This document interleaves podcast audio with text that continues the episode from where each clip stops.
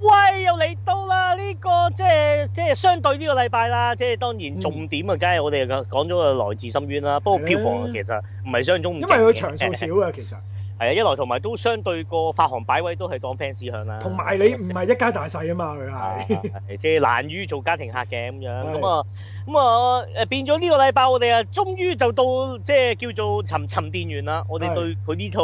呢呢呢位導演嘅作品，係兼我哋都因應今次做節目啊，都做啲功課啊，哇咁啊分分啊好勁少少少啊，少啊陣間。即係講咗，即間會講，咁啊，亦都係咧喺呢個誒、呃香港就即係叫做啊，可以話啦，因為喺票房數據嘅統計啊，誒、嗯重影嘅電影好多啊，即係喺係疫症之後，即係重經影嘅多過多過新嘅喎，應該係。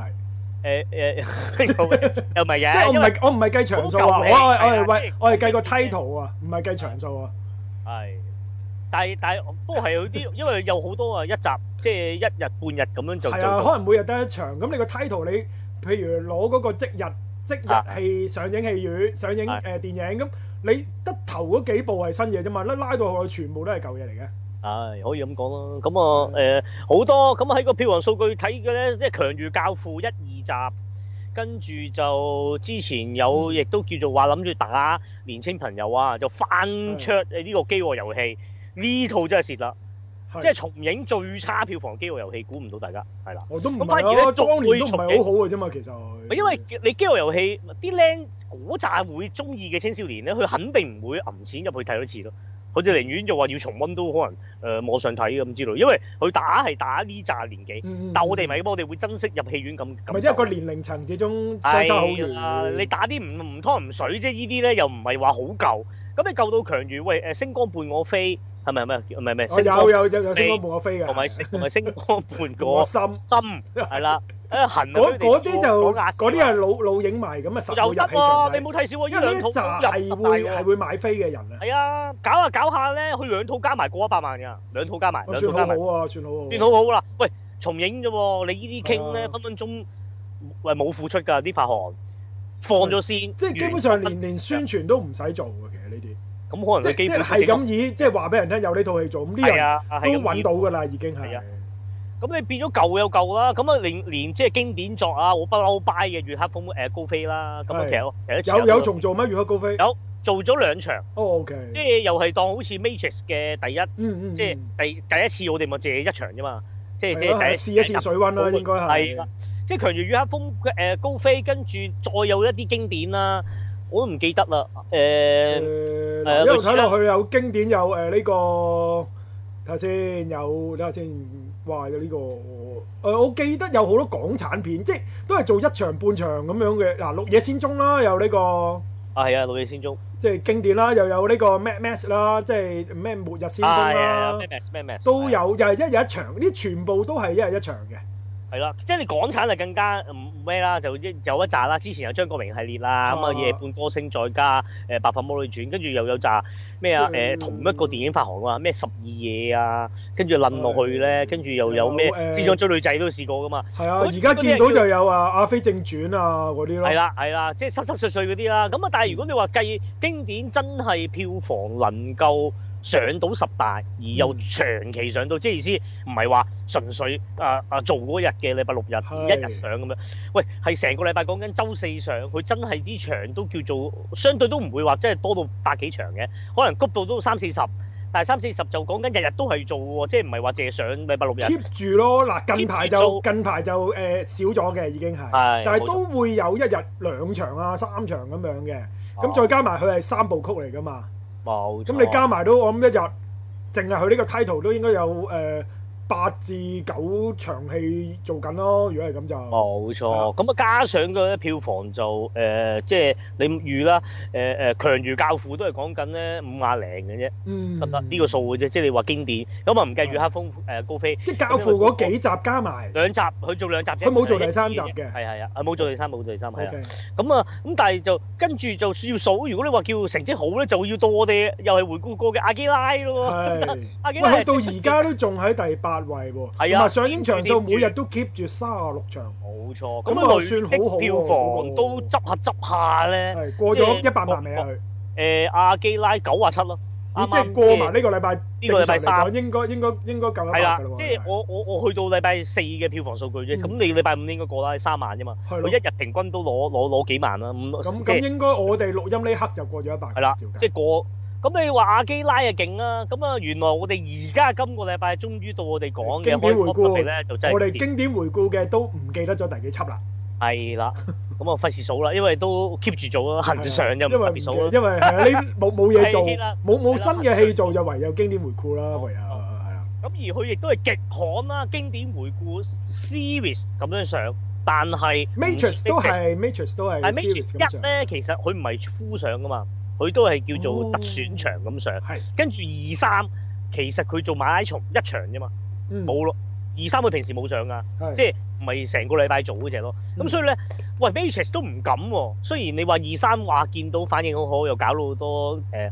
又有紀念票啊，即係發行都有心搞。咁但係佢都唔冇信心咁樣。咁啊，但係我哋嘅今個禮拜講呢套咧，就真係有足信心。佢直頭當正啲舊戲咁上嘅，即係意思唔係話當係誒特選嗰啲誒重嗯温片，而係即係當好似普誒二零一八年荷里活有套片咁樣咁嘅想法。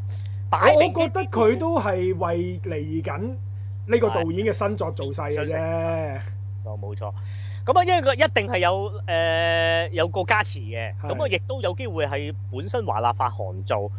呃有啲數俾到電影院，嗯吸引佢擺咁多場。咁對佢嚟計，佢又覺得咧可以相輔相成，呢套嘢得咧，論到個導演，導演又論到啊未來嘅天能咧都有機會。係下個月啦，暫定一，我諗都係暫定嘅啫，下個月中係，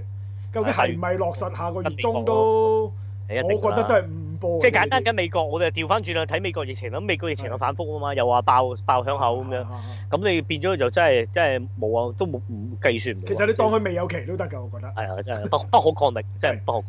咁你咁樣就係咁啦。咁啊，所以我呢個禮拜咧，終於我哋沉澱完就隔咗，因為咧佢係每個禮拜上一個 IMAX 版，兼嗯即係都佢有第二啲戲院都喂，上但嘅。未係必 Batman 上 Begin 嗱， IMAX 咁我哋而家係其實係講啊路蘭嘅 Batman 三部曲啦。冇錯。咁但係 Batman Begin 係冇 IMAX 拍攝嘅喎，當年係。誒係咪冇？係咪完全冇啊？冇嘅，應該冇。嗱，其實去到第二集，即係就達都係先至部部分分嘅係部分係 IMAX 嘅。我諗大約都係佔部戲冇四分一嘅，可能 IMAX 係啊嘅嘅係啊嘅。但佢係主要場景先至用 IMAX 啫，係其他都冇用但係 IMAX 幾幾嘅。核心嘅誒誒誒誒場景都係 IMAX 嘅。即係係例如其實香港嗰誒段應該係 IMAX 嘅。係啦。咁啊，包括誒，一另開頭外就開頭誒打劫銀行係係啦 IMAX，要嚟手嘅。打嘅朋友都係 IMAX 嘅。跟住就貨櫃車追逐戰應該都係啦 IMAX 嚟嘅 IMAX，係應啊該，同埋拉屎嗰場啦，應該就係。啦，試喺個樓度，哇，升立，跟住嗰度應該係啦，啊咁其他應該都係用翻 普通普通嘅菲林拍攝嘅啫，佢係。咁咧，我啊特別啲，因為我真係睇 IMAX 版，去 IMAX 院即係去英皇咧，我睇嗰個係即係希哥咧，係，誒誒誒，即係嗰個經典包場噶嘛，嗯佢就直頭會縮嘅，即係意思咧，你明明 IMAX 咧就成個畫面填滿㗎係嘛，啊，因為佢個比例跟足 IMAX 個幕係啊啊，嘛，係啊，係。其實佢類似三比四嘅，不過留意喺電影嘅角度就唔會用咩十六比九嘅，因為如果就算十六比九咧，佢都會以九比十六細數字行先。嗯然後就除除九，咁啊變咗一比幾幾多點咁樣嘅，係即係呢個就咩玩一比二點幾咁樣嗰啦，啲啊佢嚟㗎一嘛定咁好多玩時嘅，即係係電視係機係或者係叫做係電視先會玩玩實數嘅差異。誒、電影專業個比例其實一樣嘅啫，即係個計法唔同嗯啫，制式。咁佢一定一比一點幾或者一比二點幾咁樣。係咁其實 IMAX 咧，當年咧推出啦，啲人就笑 Q 佢其實係四比三嘅，接近。冇，佢唔冇咁方形嘅 IMAX 啊。係啊，咁啊，其實四比三啲人就我四比三喺度笑 IMAX，即係話喂，咁你去翻以前電視大肚其電實視，佢係接近十六比九，即係我哋有時即係舊舊式講咧，好似嗰啲叫 letterbox 啊啊，係唔係咯係，LB 咯，咪十六啊係啊係好齊係好咯齊，letterbox 咯，十六係比啊九 letterbox 啊嘛，嗰陣時係咁樣叫噶嘛。但係因為誒由再後期啲嘅電影就去到一比二點幾噶嘛，嗰只係再闊啲噶嘛，嗰只啊再闊啲咯，係啦。咁其咁實啊 IMAX 係翻翻轉頭嘅啫，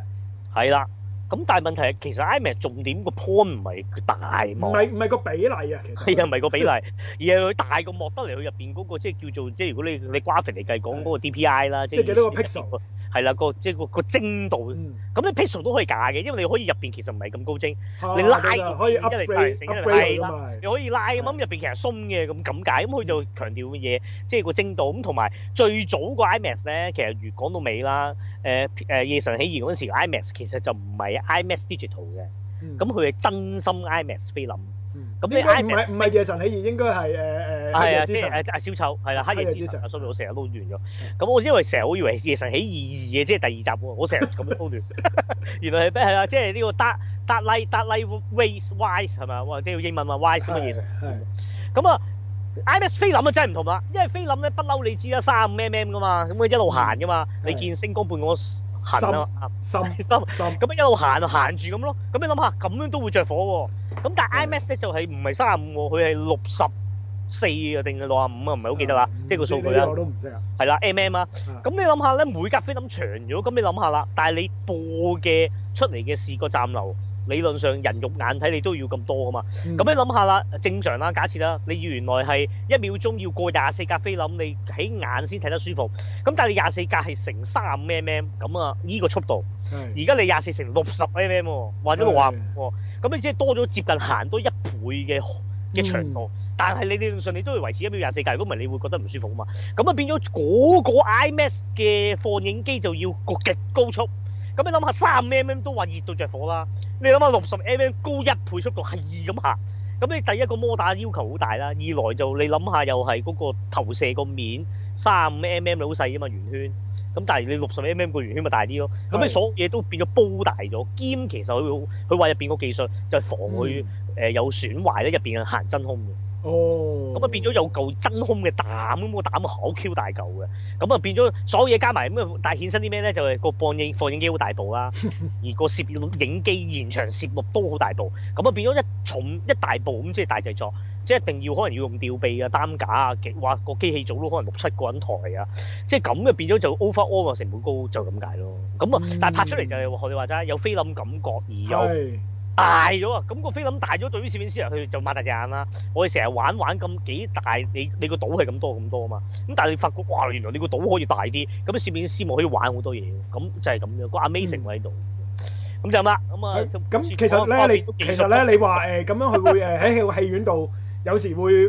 變畫面，其實當當年都係，其實當年都係嘅，係啊係啊，冇錯即係誒首映嗰陣時都係我都係睇啊 IMAX 嘅，咁佢都係咁樣做嘅，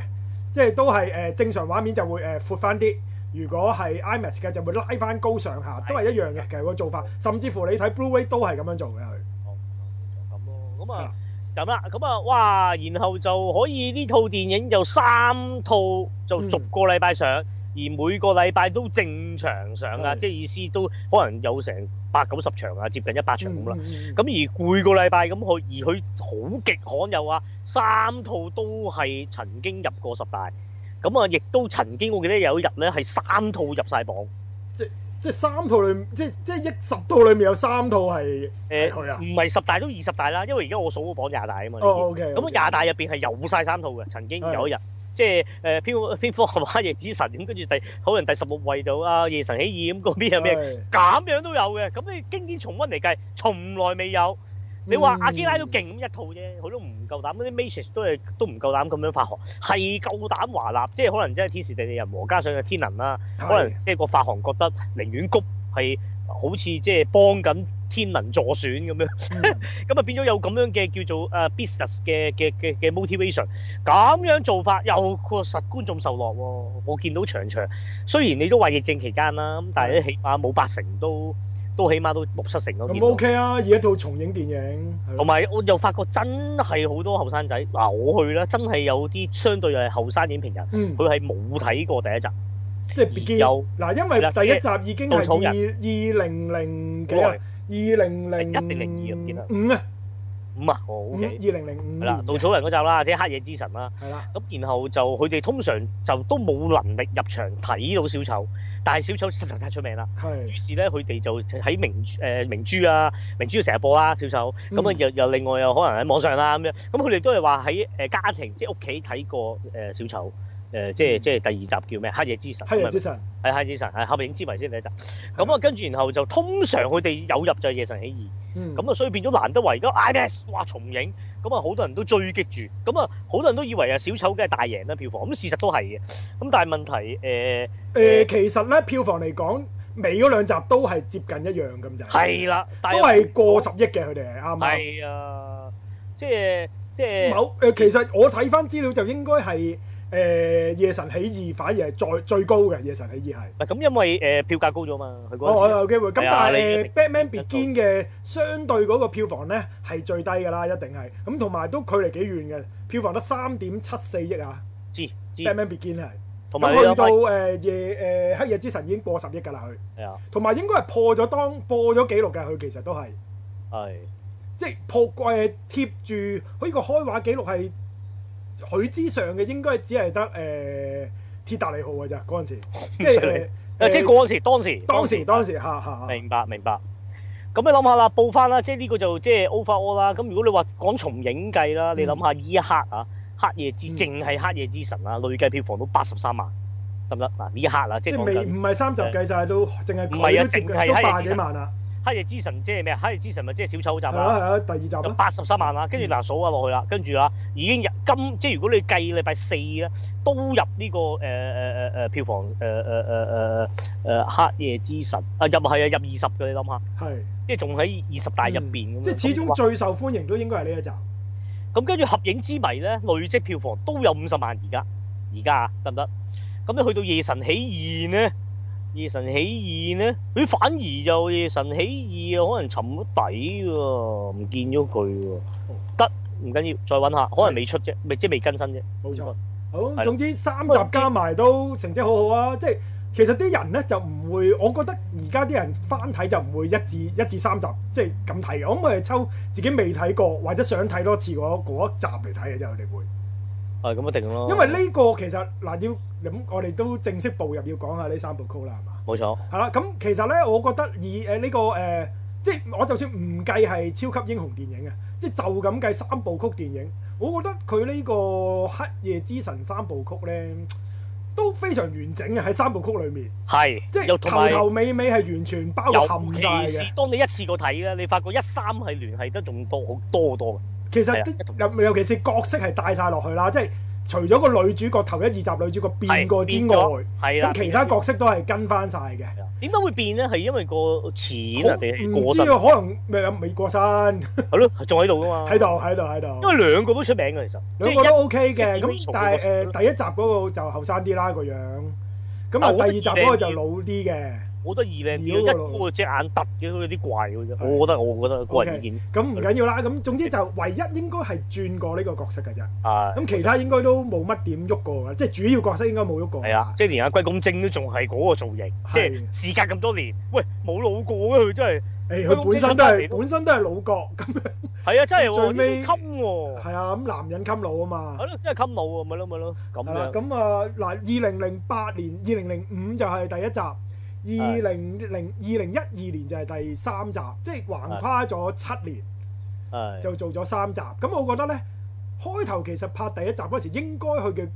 有冇構思到有三部曲呢？咁其實係 我估冇啊，即係你唔問係但係我你估應見該到冇嗱，啊但係，你見到第一集嘅 ending 係 Joker 㗎，佢嘅解釋，係一定啊，係啊，ending 咗即係㗎，已經有個其實有嗰、個意念係第二集個啊，啊嗰、個其實嗰啲先叫彩蛋啊嘛，嗰係因為佢唔係片尾啊嘛又。冇錯，咁啊嗰度揭起隻誒 pair 牌就見到 Joker，咁我覺得呢，喺我我真係諗唔到有邊一部三部曲呢係可以咁完整啊！明，即係就算就算你好似嗰啲哈利波特嗰啲，佢係已經肯定係一個系列作啦，已經係。係但我感覺上都冇佢呢三部曲咁完整嘅，係同埋佢嘅巧妙之處呢，就係、你就算唔順序睇，是但抽一集睇，佢個故事又好完整嘅喎，你又唔需要睇其他嗰兩集個又可以。係冇錯冇錯即，係你頭先我講《哈利波特》啦，或者你講頭先講《Hunger Game》嗰啲，係你是但抽集嚟睇，你會唔知頭唔知尾，唔知做乜嘅喎係。但係呢個《黑夜之神》呢三部曲神嘅地方就係、你任何抽任何一集睇咧，你都可以了解晒成個故事。咁我覺得呢個又真係，即係即係之前係未未發生過嘅係，甚至乎你係而家近期 Marvel 你去到美國隊長嗰三集，係或者 Iron Man 嗰三集，或者雷神嗰三集。係佢都唔係咁完整嘅啫喎，你三集你一次過睇你都覺得係一嚿嚿嘢嚟嘅，唔係唔係一個系列，即係唔係一嚿整體嚟嘅佢哋。但係呢個黑夜之神就真係一嚿嘢嚟嘅。冇錯。咁啊加上就誒、呃即係我呢度先啊，我睇翻啊，報翻啦。喂，原來咧《夜神起義》個票房咧低過《合影之謎》，即係而家重做呢個，重做係呢啊，即係個。重影嚟計啊，哦，可能都唔出奇，因為可能當年好似你咁講咧，即係少追人留翻意嘅 Batman Begin 係。係啊，追翻嚟睇啲人，所以嗯咁啊，而家而家重影嚟計咧，《合影之謎》五十零一千零廿九仲上緊啦，嗯但係《夜神起義》原來已經落咗畫啦，即係佢上一個禮拜啫。哦，再上，咁咁所以冇咯。咁我抄翻最誒、呃最貼嘅票房，佢四啊八萬零七千啫，即係佢已經已經輸咗俾《合影之謎》咯。嗯哦即係咁當然三集加埋二百萬票房啦，佢哋係係。啦，咁我話邊日會入咧？原來係七月一號嗰日咧，就就三個都入呢個二十啊大嘅。哦即係啲人咧出唔到街，就要入去戲院感受下郭咸城啦。係啊同 埋我話佢出到嚟都發覺好國鹹唔喎。係由頭到尾，尤其是而家你翻睇翻呢三部曲咧，你更加感受到香港真係好似郭咸城啦。同埋直頭嚟緊啊嘛，《夜神起義》嗰只嚇。啊審判啊，即係審判啦、吓，跟住啊係嘛調翻轉啦，話話吓，即係即係即係啲嘢相反調翻轉嚟做嘅係一個咁樣嘅吓，好似即係叫做好民粹主即係即係義無色彩，政，其實你又可以話係無政府主義啦。呢啲係咁啊都真係吓，咁啊事實又即係你可以話啦，Marvel 嘅成功，你問我、嗯事實呢十年係獨大，咁但係。誒、呃漫畫改編電影絕對唔係 Marvel，即係即係而家啲人好多人以為啊嘛，Marvel 開創咗咩漫畫改編電影咁啊 bullshit 啦。係咁你問我最早，就算你二千年都已經要數蜘蛛俠啦，係啊，合咁蜘蛛俠都係 Marvel 咁，但係雖然係 Sony 係啊 Sony 出錢，Sony 嘅噶嘛。咁但係你問我，即係你話再早最早啊，如果計你話當年勁嘅舊嗰套蝙蝠嗰一二三集，即係一二三四天啊，一二三四係啊，，嗰陣時已經好收得㗎啦。即係天布頓就只係做咗頭兩集啊啫，即係拍咗頭兩集。咁第三集就掛個名做監製，咁但係第四集就求唔關佢事啦，已經係。第四集直頭娛樂，第四集打咩㗎嘛？即係尖機你㗎啊嘛點？解 Batman 會停咗咁耐都未有新作，就係因為第四集啫，即係四集 Batman 有蝙 Robin 蝠與與啫，羅係羅賓係係啦係喎好似咪喎？呢集係打打冰凍人喎。係啊嘛啦，即係阿諾舒華辛力加啦。係啊，雙世界喎係喎，即係話陣個星陣嘅齊料即啊係。星陣越嚟越強，但係係個個戲就越嚟越越嚟差越。渣，係 啦，亦都越嚟越大眾化娛樂，即係係變咗好似走向哇喺度胡鬧鬧胡鬧玩咁亦樣打，都令到蝙蝠俠成為笑話，係啊咁樣。係啊，咁啊估唔到，即係你諗下咁樣嘅背景咧，佢係由一個咁樣叫做壞咗個 brand，嗯，咁你同你感同身受就等於你星戰迷，咁而家即係叫做壞咗個星戰㗎啦。咁但係你諗下，可能事隔十年後又有個高手。即係要話一又揾阿基斯道化路蘭嚟拍一次星戰，啊，其實得㗎，你問下，你諗下佢將 Interstellar 咁樣大擠咗落去，呢、嗯個拍法，即係有少少科幻文藝，又加少少嚇嗯誒色彩啦。佢會有佢自己嘅講故事方式嘅，佢一定嘅，佢咪以劇情片行先咯，唔會話而家星戰。你問我都係如打行先啦，係即係都係即動係作娛樂話行術先。啦，一定係係啦，咁你諗下，你咁樣扭一扭，你又唔係下下講 Skywalker。嗯講下側邊嘢咁樣，你或者唔知啊，即係你點你話後人都得㗎，咁啊分鐘又得㗎嘛。咁、個情況就係咁，即係啊隔試隔咗咁耐啦，又有個人一接手一出嚟，整體成個步調個風格，咁呢個我又覺得咧關咧，如果基斯道法路蘭辣手揦咗隻蜘蛛嚟拍，假設啦，重金禮聘、嗯係當年嘅 Sony Sony 係即係我哋當阿揾加菲仔嗰兩集係路蘭係啊，拍鐵道嘅，機動啊！嗱，我覺得咧個效果真係天時地人和，因為一定冇蝙蝠咁好嘅，因為咧誒、呃蜘蛛俠個定位係街頭英雄、小英雄啊，同埋佢係誒比較青少年向少少，係，啦，就冇咁黑會咁暗單嘅佢係。背負唔會咁多嘢。咁你係蜘蛛俠其實同 Iron Man 都相若嘅，都係嗯即係。背後係自己都有個心結，又嗯有個介乎自己真人同呢個蝙蝠俠身份嘅嘅，你當博弈又好，係矛盾又好啦。加上又係誒誒蝙蝠俠就真係係即係啊有種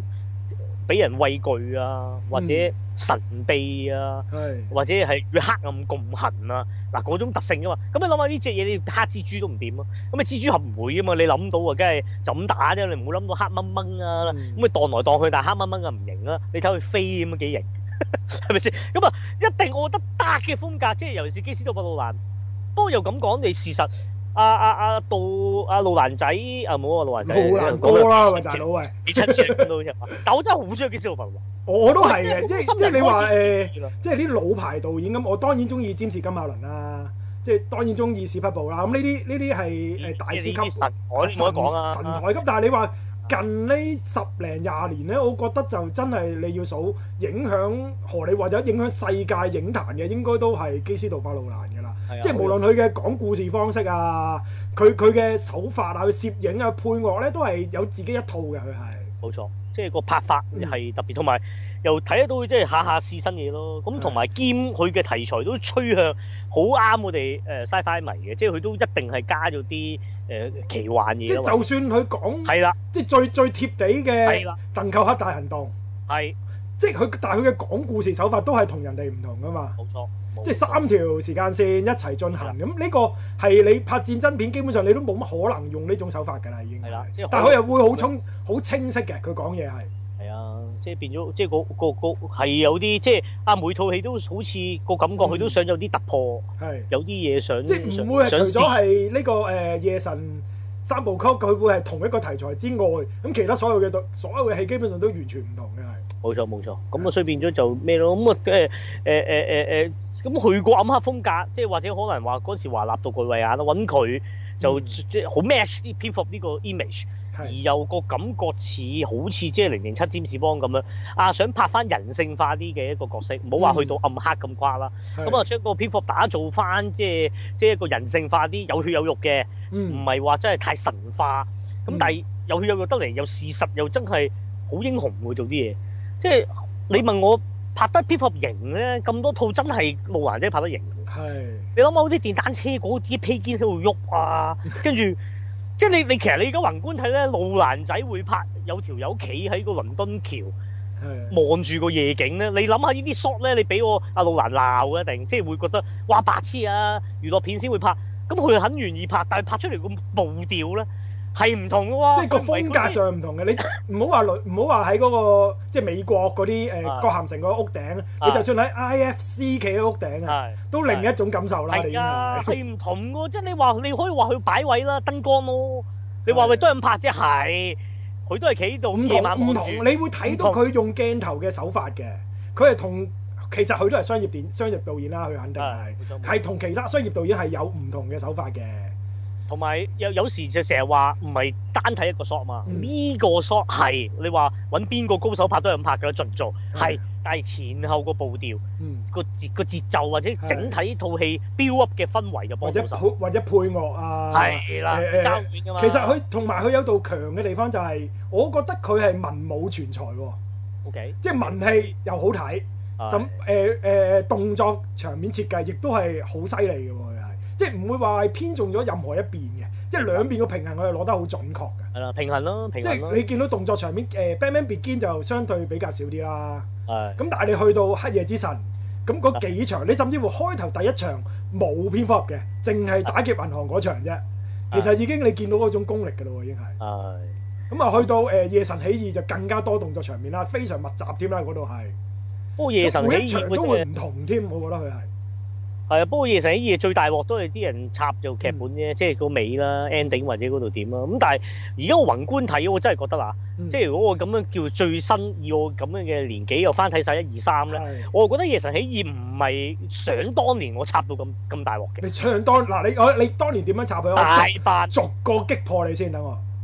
誒都都好咪好歡迎嘅啫，或者而家叫我睇翻都有啲即係叫做誒講大咗嘅。個個人大個咗啦。係啦係啦，咁啊同埋嗰陣時間時都成十年啦講啦，嗰陣時都叫做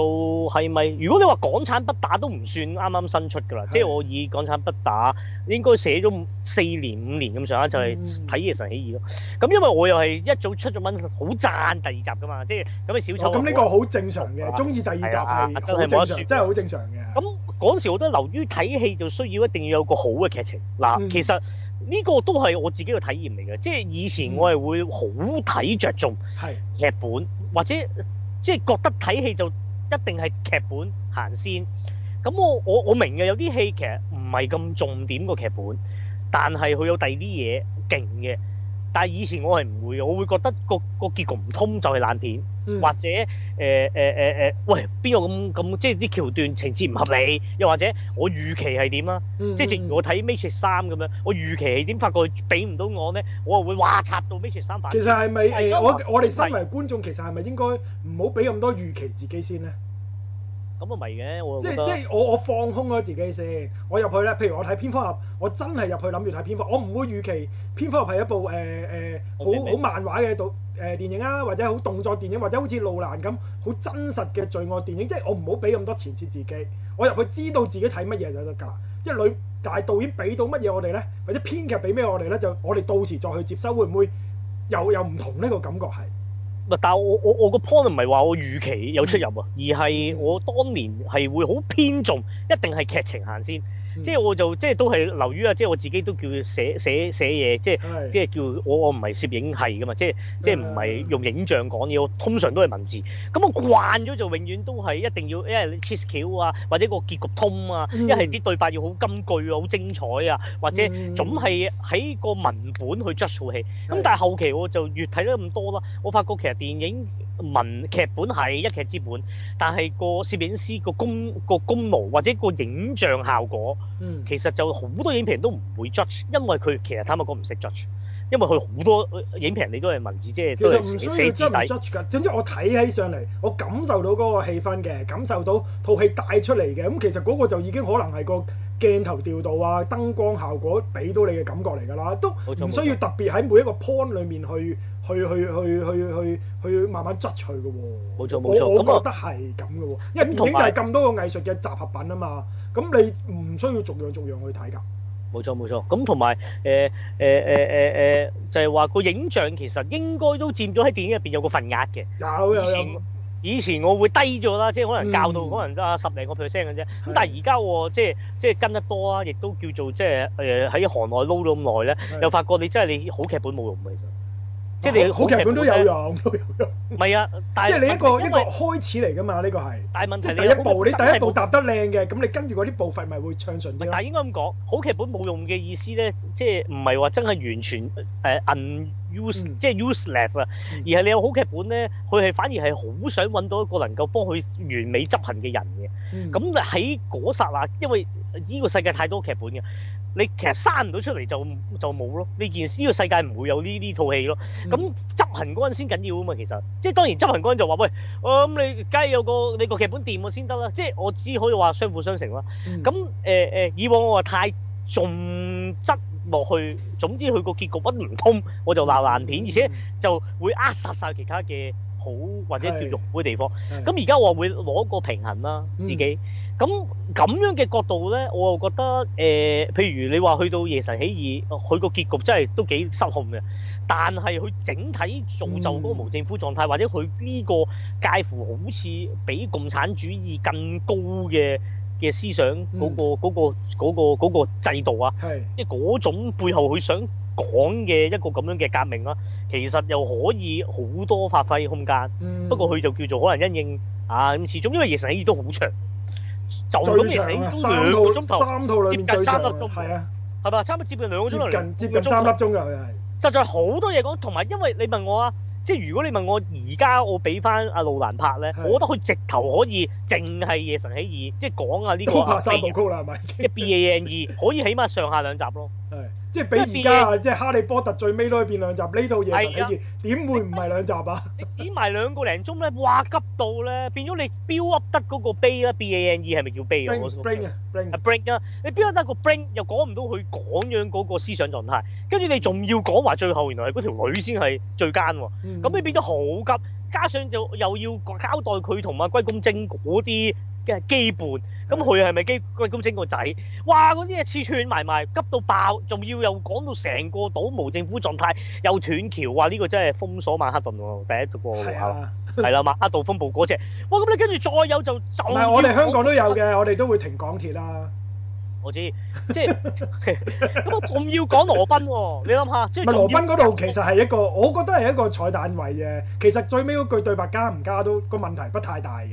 喂但對係成套戲都冇乜影響，即係覺得啲 fans 有少少安心啫。係但係事實阿羅賓喺套戲入邊都緊要嘛，即係喺個唔係我我覺得個角色緊要，但係佢個身份啊係唔係羅賓其實就唔係太重要嘅。係咁，但係另外仲要加埋貓女喎，咁你變咗即係太多枝節，又太多即係似係嚟到第三集都應該叫做晒嗯冷啦，啊劇指情向。劇情晒冷啦，佢喺度。係啦，即係可能華納就話依一定要加，喂太齋齋啦，今次一定要有個 partner，係，即係打得嘅 partner，唔係喺敵人嗰邊有 partner，嗯咁所以又加個貓女，亦正亦邪，咁跟住又要講話，又一定要講啊打斷佢隻骨，所以佢一定又要係重拾我哦打翻佢。斷隻骨呢個呢個劇情一定要做嘅，因為佢即係忠於漫畫，咁啊呢個劇情一定要加下埋嘅下。咯，啊咁但係你打得斷隻骨，你又要鋪排佢又要互相最復原啦，後一就定踏要出係啦，康復之路嗯，跟住又最後跳咩信心跳躍，咁你呢集真係其實真係可以拆兩集嗯。如果拆兩集，哇，慢慢交代，將阿阿阿 Bring 阿 Bring 啊 Bring 個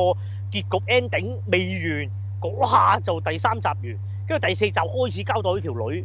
然後條女又點樣個無政府狀態，嗯又點樣嗰嗰九啊日嘅嘢，哇咁你會清楚好多咯。咁啊，即係唉，執埋呢啲又冇辦法。咁但係我宏觀而家咁睇，我覺得係夜死二真係唔係咁差。咁所以咧，我又覺得而家合併之民最 差。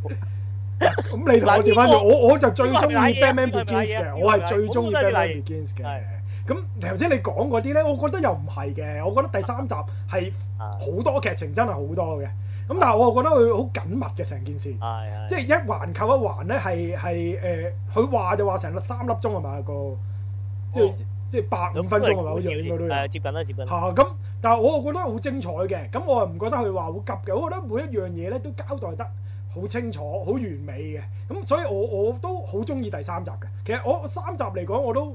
你要我分一二三，我真係好好難下個判斷嘅。其實我我我成日將三集誒誒呢個 Batman 呢三集係當係一套戲嚟睇嘅就我會。明白，明白。嗱咁，但係如果你夾硬即係話印象最深刻嘅，咁我係反而中意第一集嘅。係因為你你見到第一集嘅 Batman 嘅表現咧，佢係真係做到嗰種神出鬼沒啊！誒、誒，好、恐怖嘅感覺㗎嘛，佢係。啊，但係去到第二集、第三集咧，嗰、個嗰、個冇咗啦神係秘感啊同恐怖感就冇咗係嘅。啦，即係尤唔其是走去經到路，係啦，夜係啦神起義啊，你見到 Batman 出場咧，經係常係日光日白㗎嘛，佢係咪。同埋重點，佢已經變咗做 super 誒，即係 superhero landing 嘅，出嚟係錯嘅，嚇但係以往一二集唔係噶嘛，佢第真係啊第有啊二集都係㗎啦，已經係係。係即係你都見到佢係即係被政府承認㗎嘛，即係啊係即係起碼阿阿戈登開局頭長承係啊，認開啦頭戈係，啊，係啊，開頭戈登局長承認佢啦。係冇錯咁咁第一集咧嗰種神秘感咧，同埋真係拍到蝙蝠俠嗰種陰暗嘅性格咧，咁我中意第一集個個 build up 多啲，同埋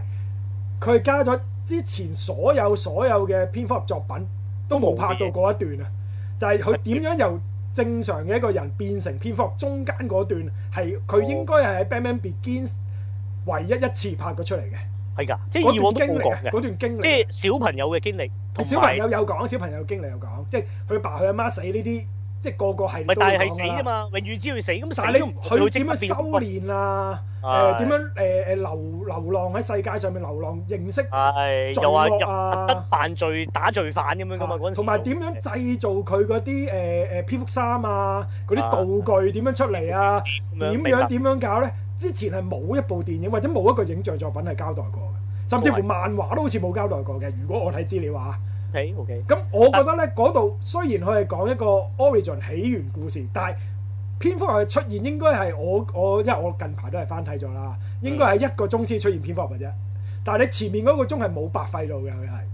即係慢係啊慢我 build up 咧，我覺得係好出色嘅。即係點樣克服自己嘅心理恐懼啊？點樣係由即係自己隻蝙恐蝠懼嘅嘢化成為人哋恐懼嘅嘢啊？咁呢樣嘢嘅交代咧，係之前係未試過嘅。咁所以我覺得，就算 Batman Begins 冇之後嗰兩集，佢就咁當一集蝙蝠俠嘅電影嚟睇咧，我覺得係非常之嗯都成功完整嘅非常成功係啦，咁同埋啊都交代係得好好嘅。嘅你話係講心理描述，因為嗰個叫做講得最多啊啊，即係啊男主角就即係嗰個嗯啊咩啊韋恩係咪？即係如果佢喺啊啊富豪叫韋恩咯 Bruce Bruce Wayne 啊，係 Bruce Wayne 咁 Bruce Wayne 嘅心理刻畫就第一集啊係真係勁。但係我係嗱我咁諗啦，我以我真係路難迷啊，嗯我又覺得咧，如果將阿 Bruce Wayne 嗰段即係。流於又咩啊咩攞摘嗰啲藍色花，跟住上到去個頂又遇到啊龜公精咁樣打，即係嗰段修練咧，你問我，如果以阿路蘭拍開類似嗯嚇、啊即係包括你遇類似情節啦，即係由一個一個唔知嘅地方誒、得到某啲嘢，係你當係醒覺嘅過程啦。嗯嗱，死亡魔法有啦，係啊，跟住之前你呃誒白夜追兇冇啦，啊係白夜追兇冇白日啫，中都有嘅，其實白日中中都有係啊，嘅，都有啊，都有啊，都有，即因係為阿爾帕仙奴都係喺個正同邪之間，係啦，係誒啊兜兜轉轉啊嘛，你話宏觀係係咁你又問我，我又覺得相對又用唔盡咯，因為我而家，呃但係我嗱，我我我我承認啊，即係我係有啲似啊 Tasco 所講，就揾而家嘅目光去睇翻二零零五年作品嘅。嗯得唔得？咁因為咁我實實而家翻睇嘛，咁我我以前我都覺得一係好正，咁啊嗯二啊更正，三啊垃圾嗱，我係好咁啊好好知即係呢個評價我都相信好正路嘅，即係好多影評人或者叫相對好多誒中意路環嘅人都會咁諗咁樣。嗯咁但係而家我咁樣重温過咧，我又有啲覺得平反翻三啦，係但係二一定最神啦。咁嗯係啊我相對係啊點解我覺得一會會會會如果咁樣比較係嗯誒我二三一咁啦，而家擺入。係啊係啊係啊。咁啊，但係唔係唔合格㗎，即係佢即係一定啊啦，即係 路殺蘭一都作實品作唔，合格，我係啊冇會唔合我格嘅諗全世界冇乜人會咁講嘅。我係咁講。跟住誒誒誒，我又覺得事實又嗱一來啦，係跟住以往路蘭咧，係佢明知如果係劇情取向嗯，嘅嘢咧，嗱你空心人啊，即係神作啦，係即係會掉咗好多嘢去係 hold 住觀眾。係就算你當最悶啦，Interstellar 其實有嘢牽住喎，係即係一樣有啲謎團牽住啦。嗯跟住就去到原來發覺個時間，佢都係啱啱撞咗落海嘅啫。係嗯係係跟住然後 Kit 原來就啊嗰個啊啊啊啊啊麥迪文係咪麥迪文嚟嗰個？成日我成日撈錯係嘛？嗯嗰個麥迪文係麥迪文，好似係定麥係定係北比特啊？我成日兩個撈啊，比特撈定錯麥迪文啊，咦唔記得咗，我都唔記得咗。係啊！有一個啊，原來係間即係總有啲嘢係翕住你噶嘛，係即係佢説故事嘅手法。你你你真係你你，如果你宏觀睇晒咁多套路蘭作品咧，你會覺得一咧其實路蘭唔係好敢落太多自己嘢，我覺得好似、即係當然去過心嗯係理嗰個係麥迪文嚟嘅，係麥迪文你係啊，唔係麥不比特係麥迪唔文。係不比特。咁我覺得不比特誒靚仔説好多。故事説故事手法合影之謎入邊相對太傳統，嗱我只會咁講嗱啫。嗱，我你你講傳統，我又要反駁翻你先。係好好好好，係因為咧，你講如果俾普通嘅導演拍咧，一定係順序啊啦，細路仔爸爸媽媽誒死咗，跟住就誒修練，跟住就帶，跟住就出翻嚟，翻翻去個行啊而程啦家都係啫，但係而家佢唔係嘅喎，喎，你發覺 佢係。我知三大人線先並行嘅喎，同埋係個時間線其實係有撈亂嚟擺嘅喎，佢啲位。咁呢個都係一個路蘭作品好中意用嘅，就係、將時間調換啊嘛，佢係誒重置啦，重置所有嘅時間。啊咁其實喺呢個誒 Batman Begins 呢個咁傳統，其實一個好傳統嘅啊 band 啦，呢個一定係。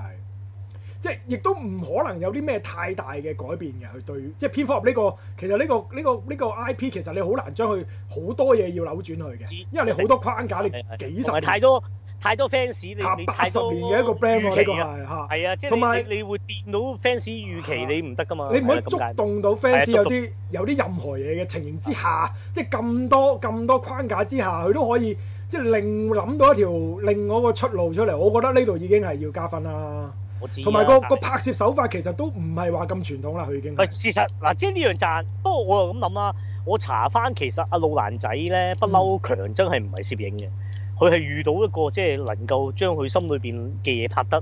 咁樣嘅嘅嘅嘅嘅攝影師。嗯咁咁咁咁咁咁咁，即係一個完美啦。咁但係我又咁諗咧，我嫌咧合影之謎就係、我明啊，佢點樣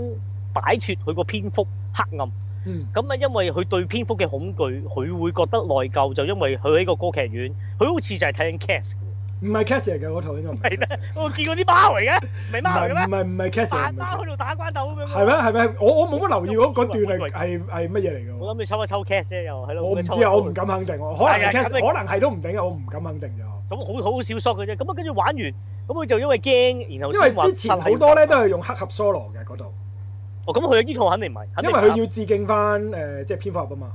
哦，明白明白。即但係係呢套之前嘅版本有啲係嘅，其係實啊呢套唔係呢套唔係係啦。咁咁咁佢就因為咁，所以佢就對即係將阿爸阿媽嘅死就歸咎於自己內疚，就係原來係自己責任啊嘛。係啊係啊咁然係啊，後個責任其實來自就係佢我當年跌咗落去個洞嗰個蝙蝠嘅，即呃係唔係誒佢嗰蝙蝠同埋佢係最恐懼嘅嘢嚟嘅，係呢一生人開係啊頭，一個象徵啦。嗯咁啊，即係你最後挑戰到蝙蝠，或者代表挑戰到佢最恐懼嘅嘢，嗯咁你就變咗無畏無懼咯。即係我明嘅。係嗱，佢點樣挑呃戰變成呢、個誒誒誒誒克服蝙蝠？我真係覺得正啊！之前都嗯咁但係之後無端端同嗰個影武炒大鑊，又燒咗人哋，又懟冧埋人哋師傅，嗰度好粗 啊！誒，咁我又要反駁你喎。係啊，即係因為呢個係一個抉擇，因為除咗講誒克服自己恐懼之外咧，誒、啊 Batman Begins 都有講一樣嘢，其實你見到佢哋好多誒、呃角色都會講一樣嘢，乜嘢係正義啊？係即係即係以暴以暴易暴得唔得？即係啊女主角， 女主角都有同阿 Bruce Wayne 講，你強佢因為佢開頭想直頭去誒、呃個法庭嗰度冚咗個波啊！殺殺佢係啊刮咗一個包啊殺父仇人啊嘛，係啊，冇錯，咁打支槍佢想佢咁啊之前但係俾之前俾嗰個黑幫已經搶咗佢先殺咗嗰個人先啦。咁當啊女主角知道啊 Bruce Wayne 諗住咁樣做之後，佢就已經質疑過佢，佢話呢樣嘢根本就唔係正義，呢、個只係復仇啫嘛，你係。係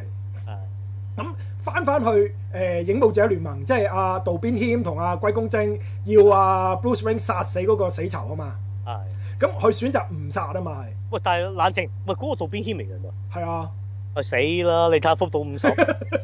哇！真係大鑊喎！但係你你試下睇，就算你而家睇翻蝙蝠俠啊，係即係嗰個演員啊，飾演啊，即係阿阿 Bruce Wayne 啊，係嘛？嗰個演員係都唔係而家渡邊謙咁嘅樣啊嘅大佬，哇！渡邊謙鬼咁，而家直頭拍得住林雪㗎咯，佢已經即係睇幅啊嗰、個到五十嗰、個假嘅影武者聯盟嘅嘅嘅嘅嘅嘅嘅幫主啦，你可以話嗰個係係。啊！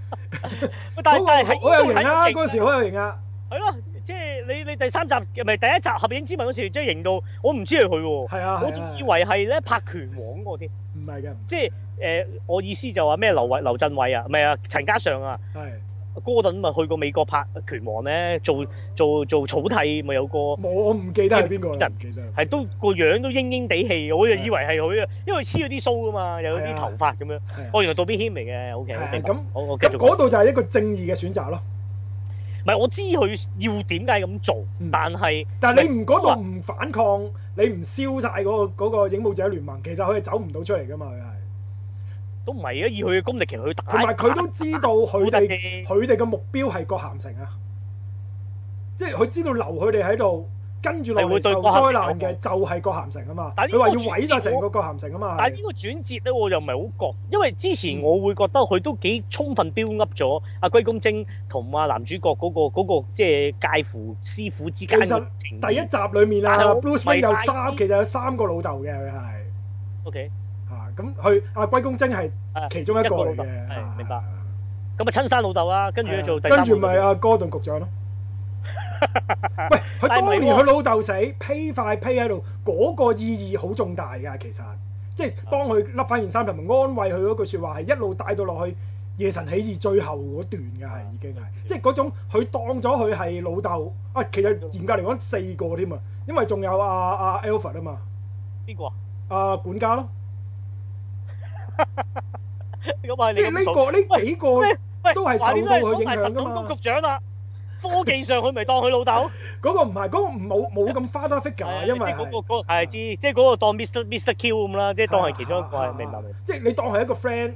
都即得。係蝙蝠俠四個老豆呢、個幾棍喎，呢、個角度幾棍喎。咁其實即係喺第一集裏面係呢四個人影響咗佢好大嘅，即係佢老豆不過管家就無敵嘅，不過你話嗱，我啊會咁諗嗯啦，我會視哥頓局長為 partner 多過似伯伯 啦，即係你覺得係？我因為我佢覺得係一個呃誒誒，即係喺喺小丑嗰集佢死過噶嘛，即係死過哦之後。佢哋夾埋啫，嗰度啊唔關係事。夾埋係，咁但係嗰段佢有啲嘢講，所以帶到你意思係嚇嘛？唔係唔係嗰度就係直頭，可能因為咧我有睇過係，即係受到呢、個誒誒、三部曲影響好大嗰套美劇《葛咸城》啦。哦咁我會更加覺得哥頓局長同 Bruce Wayne 嘅嘅關係係好父子嘅。啊好父子。但係郭咸城係咪唔係路蘭嘅？定係路蘭？唔係路蘭，，但係受到路蘭嘅影響，真係哦我即係覺得嗰都個人又好迷路蘭嘅，路我蘭路我蘭仔。成成套電視劇咁多季，個 氣氛真係好好得 n 嘅佢係咁，啊值得睇喎，咁點解郭咸城又啲人插又話唔得嘅？咪因為佢似我我我認為都 OK 㗎，我認係為咯， OK 你㗎，聽你咁講，你應該正評啦，點都。我我正評啊外我間正評點啊解話唔得咧？係咪因為個劇情唔我我唔知夠我唔夠冇爆乜谷？我冇乜點睇過嗰啲評論喎又。 O K O 我 K，但係外外間係話，或者可能係未開頭都得，但係後尾又甩尾爛尾咁樣嘅，係係咪咁啊？係咪咁我啊？唔係咁我我唔覺得有幾爛尾喎，咁我覺得嘅，正常一套美劇。幾好集嘅喎，我攞嚟睇先，因為好多集㗎，唔知五季定六季咧，誒唔得啊，每季廿集 到咯，咁唔掂啊！你當唔一掂啊百集到啦。唔掂啊！我即係我辭職都搞唔掂啊！ 再係咁樣，即係越睇越唔多嘢係而家。你慢慢你你攞第一集嚟睇下，你覺得啱口味嘅咪你因為冇壓力，你咪慢慢睇咯。我又唔又唔係慢慢係睇咯，一即係唔定好話因為做節目咁樣要有行個下時咁限。咁，我諗就好係啊，啲。你話拉長兩兩個月去睇咁，啊如果你睇完第一集你都覺得，扯都都唔啱口味嘅，咁咪唔好睇咯。咁啊，係咪五季要睇晒先？定係喎有啲季咧，我炮灰嘅，啊嗯炮灰季。有啲係嘅，有啲炮灰貴，有啲炮灰貴。咁同埋佢打你咩㗎？佢唔會入邊見蝙蝠俠嘅啫係嘛？有最尾嗰集咪有蝙蝠俠咯，即係最尾係咯講，因為啊主要都係講講啲差佬啊㗎嘛。啊講啊哥頓局長嘅，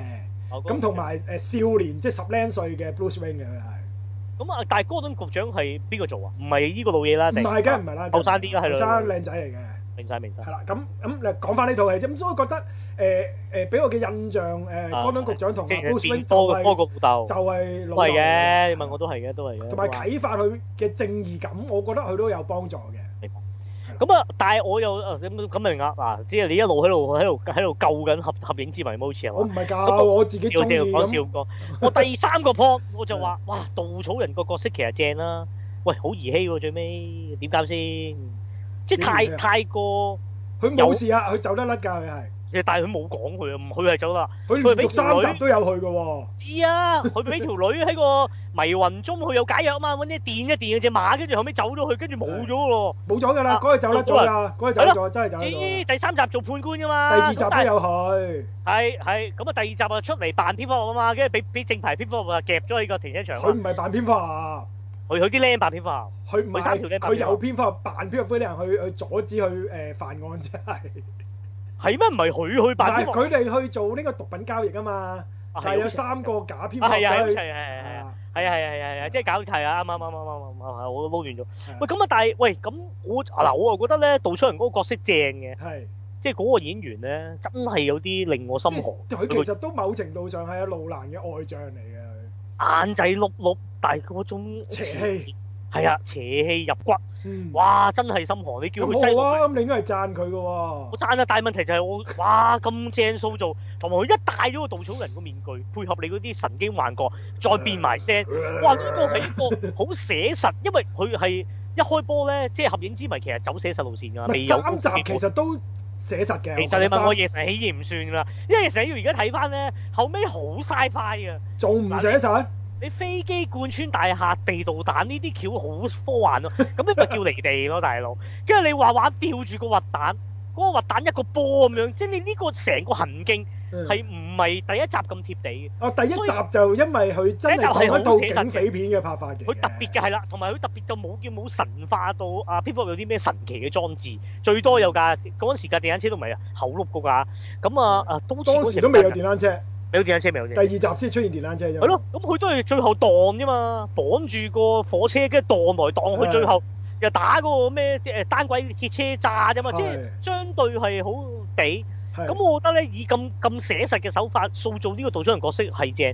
咁但係塑造得我覺得正啊，我之後冇，跟住鬼佢公冇精再一出冇再利用講佢咁佢多。唔係，其實稻草人呢個威脅 咧，其實從來對蝙蝠都唔成為威脅嚟噶嘛。明明明明，即即係係甚至乎你去到誒誒誒誒動畫嗰啲好多動畫或者漫畫，其實稻草人都唔係一個咁重要角色。即係只是一個即係神經病患者，但係即係呢啲咁嘅角色喺蝙蝠俠嘅原著裏面多的是啦，呢啲係。明白咁但係佢抽稻草人出嚟咧，係利用咗佢嗰個精神毒氣嗰度。知道知道知道，同埋即係有嗰種叫做吓。即係可以對比翻啦，因為你好多人都會話 Bruce Wayne 就係精神唔正常噶嘛，係即係佢利用蝙蝠俠嚟逃避呢個現實啦，又或者蝙蝠俠先至係佢嘅真面目，Bruce Wayne 其實先至係佢假扮嘅一樣嘢嚟噶嘛，係係，即係冇佢錯扮嘅唔係扮蝙蝠俠，其實係蝙蝠俠扮 Bruce Wayne 啫嘛，一路喺度，係，因為冇錯佢心理狀態依然係蝙蝠俠嗰個狀態嚟噶嘛，咁係咁稻草人佢飾飾演一個心理醫生，咁其實就係對比翻蝙蝠俠嘅唔正常咯。冇錯所以我係啱揀蝙蝠俠嚟擺落去誒、呃 Batman Begins，我覺得係適合嘅，同埋即係唔會太搶戲啊！即係如果你一嘢就將誒、呃譬如我將阿阿阿阿唔好用小丑啊，我用企鵝擺落去，咁嗯啊咁啊 Razor Cool 即係阿阿阿即係怪胎啫，企鵝都有個對應嘅，怪胎對怪胎嚇咯。咁即係咁個咁你係咁你對比翻一個比較新嘅奸角，因為啊啊因為天母龜對公拍精拍到啊盡啊嘛。啊龜公精嗰個角色其實係一個比較新嘅奸角嚟㗎嘛，喂，其實有冇咧？係咪有有有，但係就唔真係話就有唔因世係話間。嚇係都有有嘅嘅，一路就但係唔係咁近期，即係唔係咁早期嘅佢呢個係。咁再加上呢一個真係比較貼地啊嘛，因為佢係即係一班恐怖分子啊嘛，嗰個佢哋係咦咁但係咁佢就話唔玩會你出現嗰啲企鵝啊，乜嘢誒咩 Deathstroke 啊，即係嗰嗰啲咁怪嘅角色先咯啊。即係你個謎語人嗰啲其實係好漫畫化噶嘛，你冇哦啊佢即係冇要得。但係我我都幾期待，如果路南拍迷妖會係變啊成係點喎？即係可能肯佢定就唔係而家呢個嚟㗎啦，係咯即即係係肯定唔係之前啦，好似尖尖機機嚟嚟嗰咁咯個嚟㗎係咯，冇啦。咯冇咯，即係你你一定係個人咯。但係你可以睇下郭涵成呢個電視劇裡面點樣拍迷妖啦，又。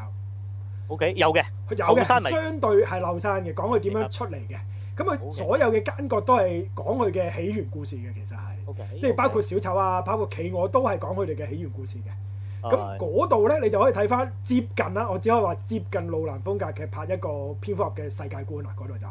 OK OK，哇咁啊我真係睇喎，你咁樣真係力力拜我啊！又未至於力推，咁我中意嗰種風格，即係黑暗風格，同埋比較警匪片拍蝙蝠俠呢種風格嘅，其實 OK OK，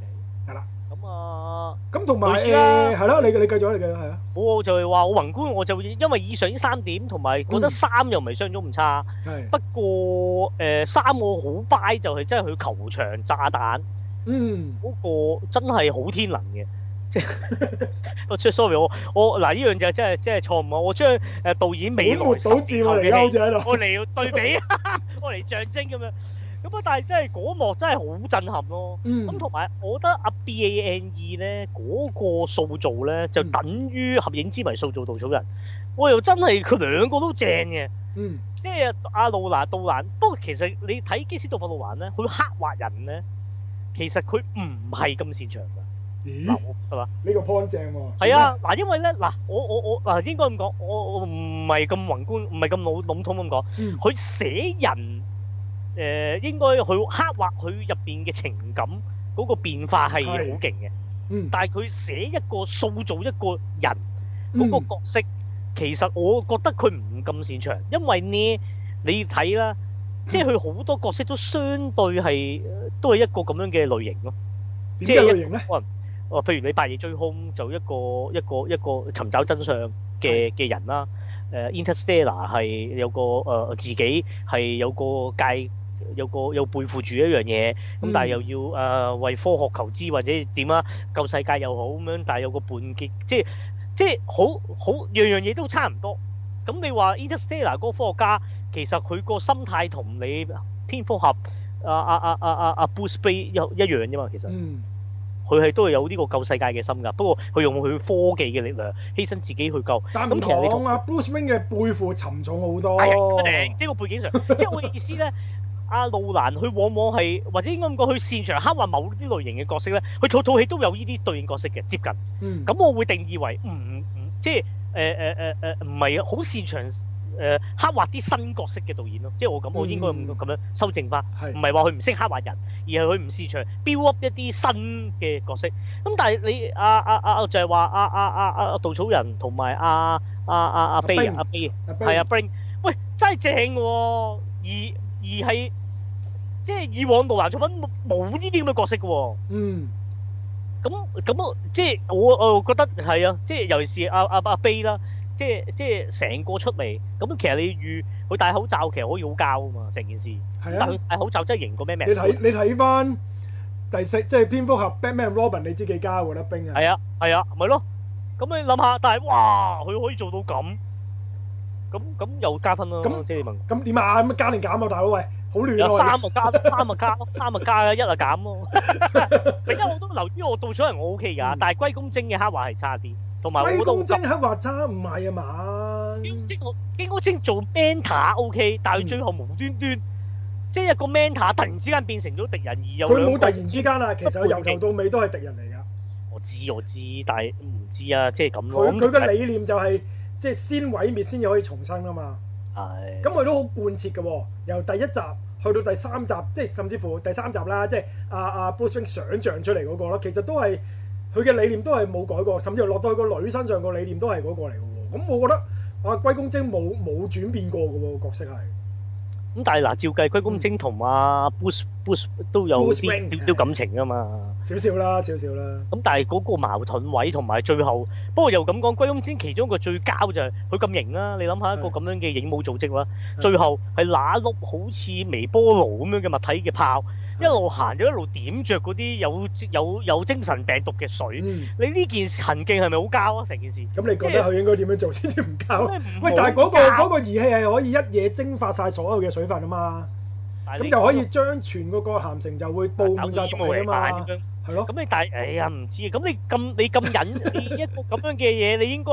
佢係因為第一集都係流於真係相對係應該貼地啲噶嘛，唔應該咁多好好漫畫化嘅情節，你唔好搞呢啲咪得咯。咁你啊精神病嗰個咪純粹即係杜楚人純粹賣藥，嗯，跟住佢又貫穿喺入邊呢個糾紛入邊咯。係咁啊啊啊啊龜公精就應該真係落去暗殺咯，暗殺政要，行翻啲最基本，唔好搞到又整個咩武器啊！咁同埋你全部煙霧瀰漫，咁又代表咩咧？即係你令到郭咸城會點先？進咪入咪所全有嘅人都會死咯，全失常狀態，咪死啊！佢就係會死噶嘛，嗰、個有死嗰啊個毒氣係會你不如炸咗佢算啦。咁點一次過點炸得晒咁多地方啫？ 你又你去到第三集個核彈㗎啦，你要炸晒佢就係就係核彈咯。第三集其中一個膠咧，就係嗰架流動核彈車啫，唔得嗯啫。 我真係頂唔順。佢臨尾嗰啲，即係最尾咧，其其實你唔講條女揾把刀仔吉啊啊啊啊 Batman。係吉之前之後嘅所有戲份拍過，我肯定第三集評價高過一嘅，會點解咧？最尾嗰度最尾嗰度全部唔得，全部唔通。條女又話突然間又話佢奸啊，又話原來係佢先係阿居公精個女，跟跟住嗰扎，然後阿貓女一架車入嚟，一炮打死咗阿 B 喎。喂，咁啊一炮打死阿 B，同我行過俾個招牌揼死冇乜分別啫喎。喺個劇本個你唔覺得阿貓女翻返轉頭嗰度係好英雄本色嘅咩？咦同埋有缺有有同埋 直頭係 啦，爭在冇隻白鴿嘅啫。咁啊去咗蝙蝠嘅，佢冇白鴿就都係有飛嘅物體。係啊，咁咁我知，即係貓女都有個抉擇啦。咁但係喂，但係實情咧，Batman 同貓女係咪有得手咧？有冇 check 過？之前應該冇嘅。漫畫冇啊？唔係漫畫喎。有有有有啊嘛，有有係咯，有佢哋一對噶嘛，不嬲性伴侶咁樣噶嘛，係嘛？係即係枕住枕住 check 噶嘛，係咯。咁我呢個多口咁問呢嘅個我唔理。解啊，呢個咪呢同埋咁啊三家，係啊有，Bruce Wayne 有好多女嘅，點會得一個啊？又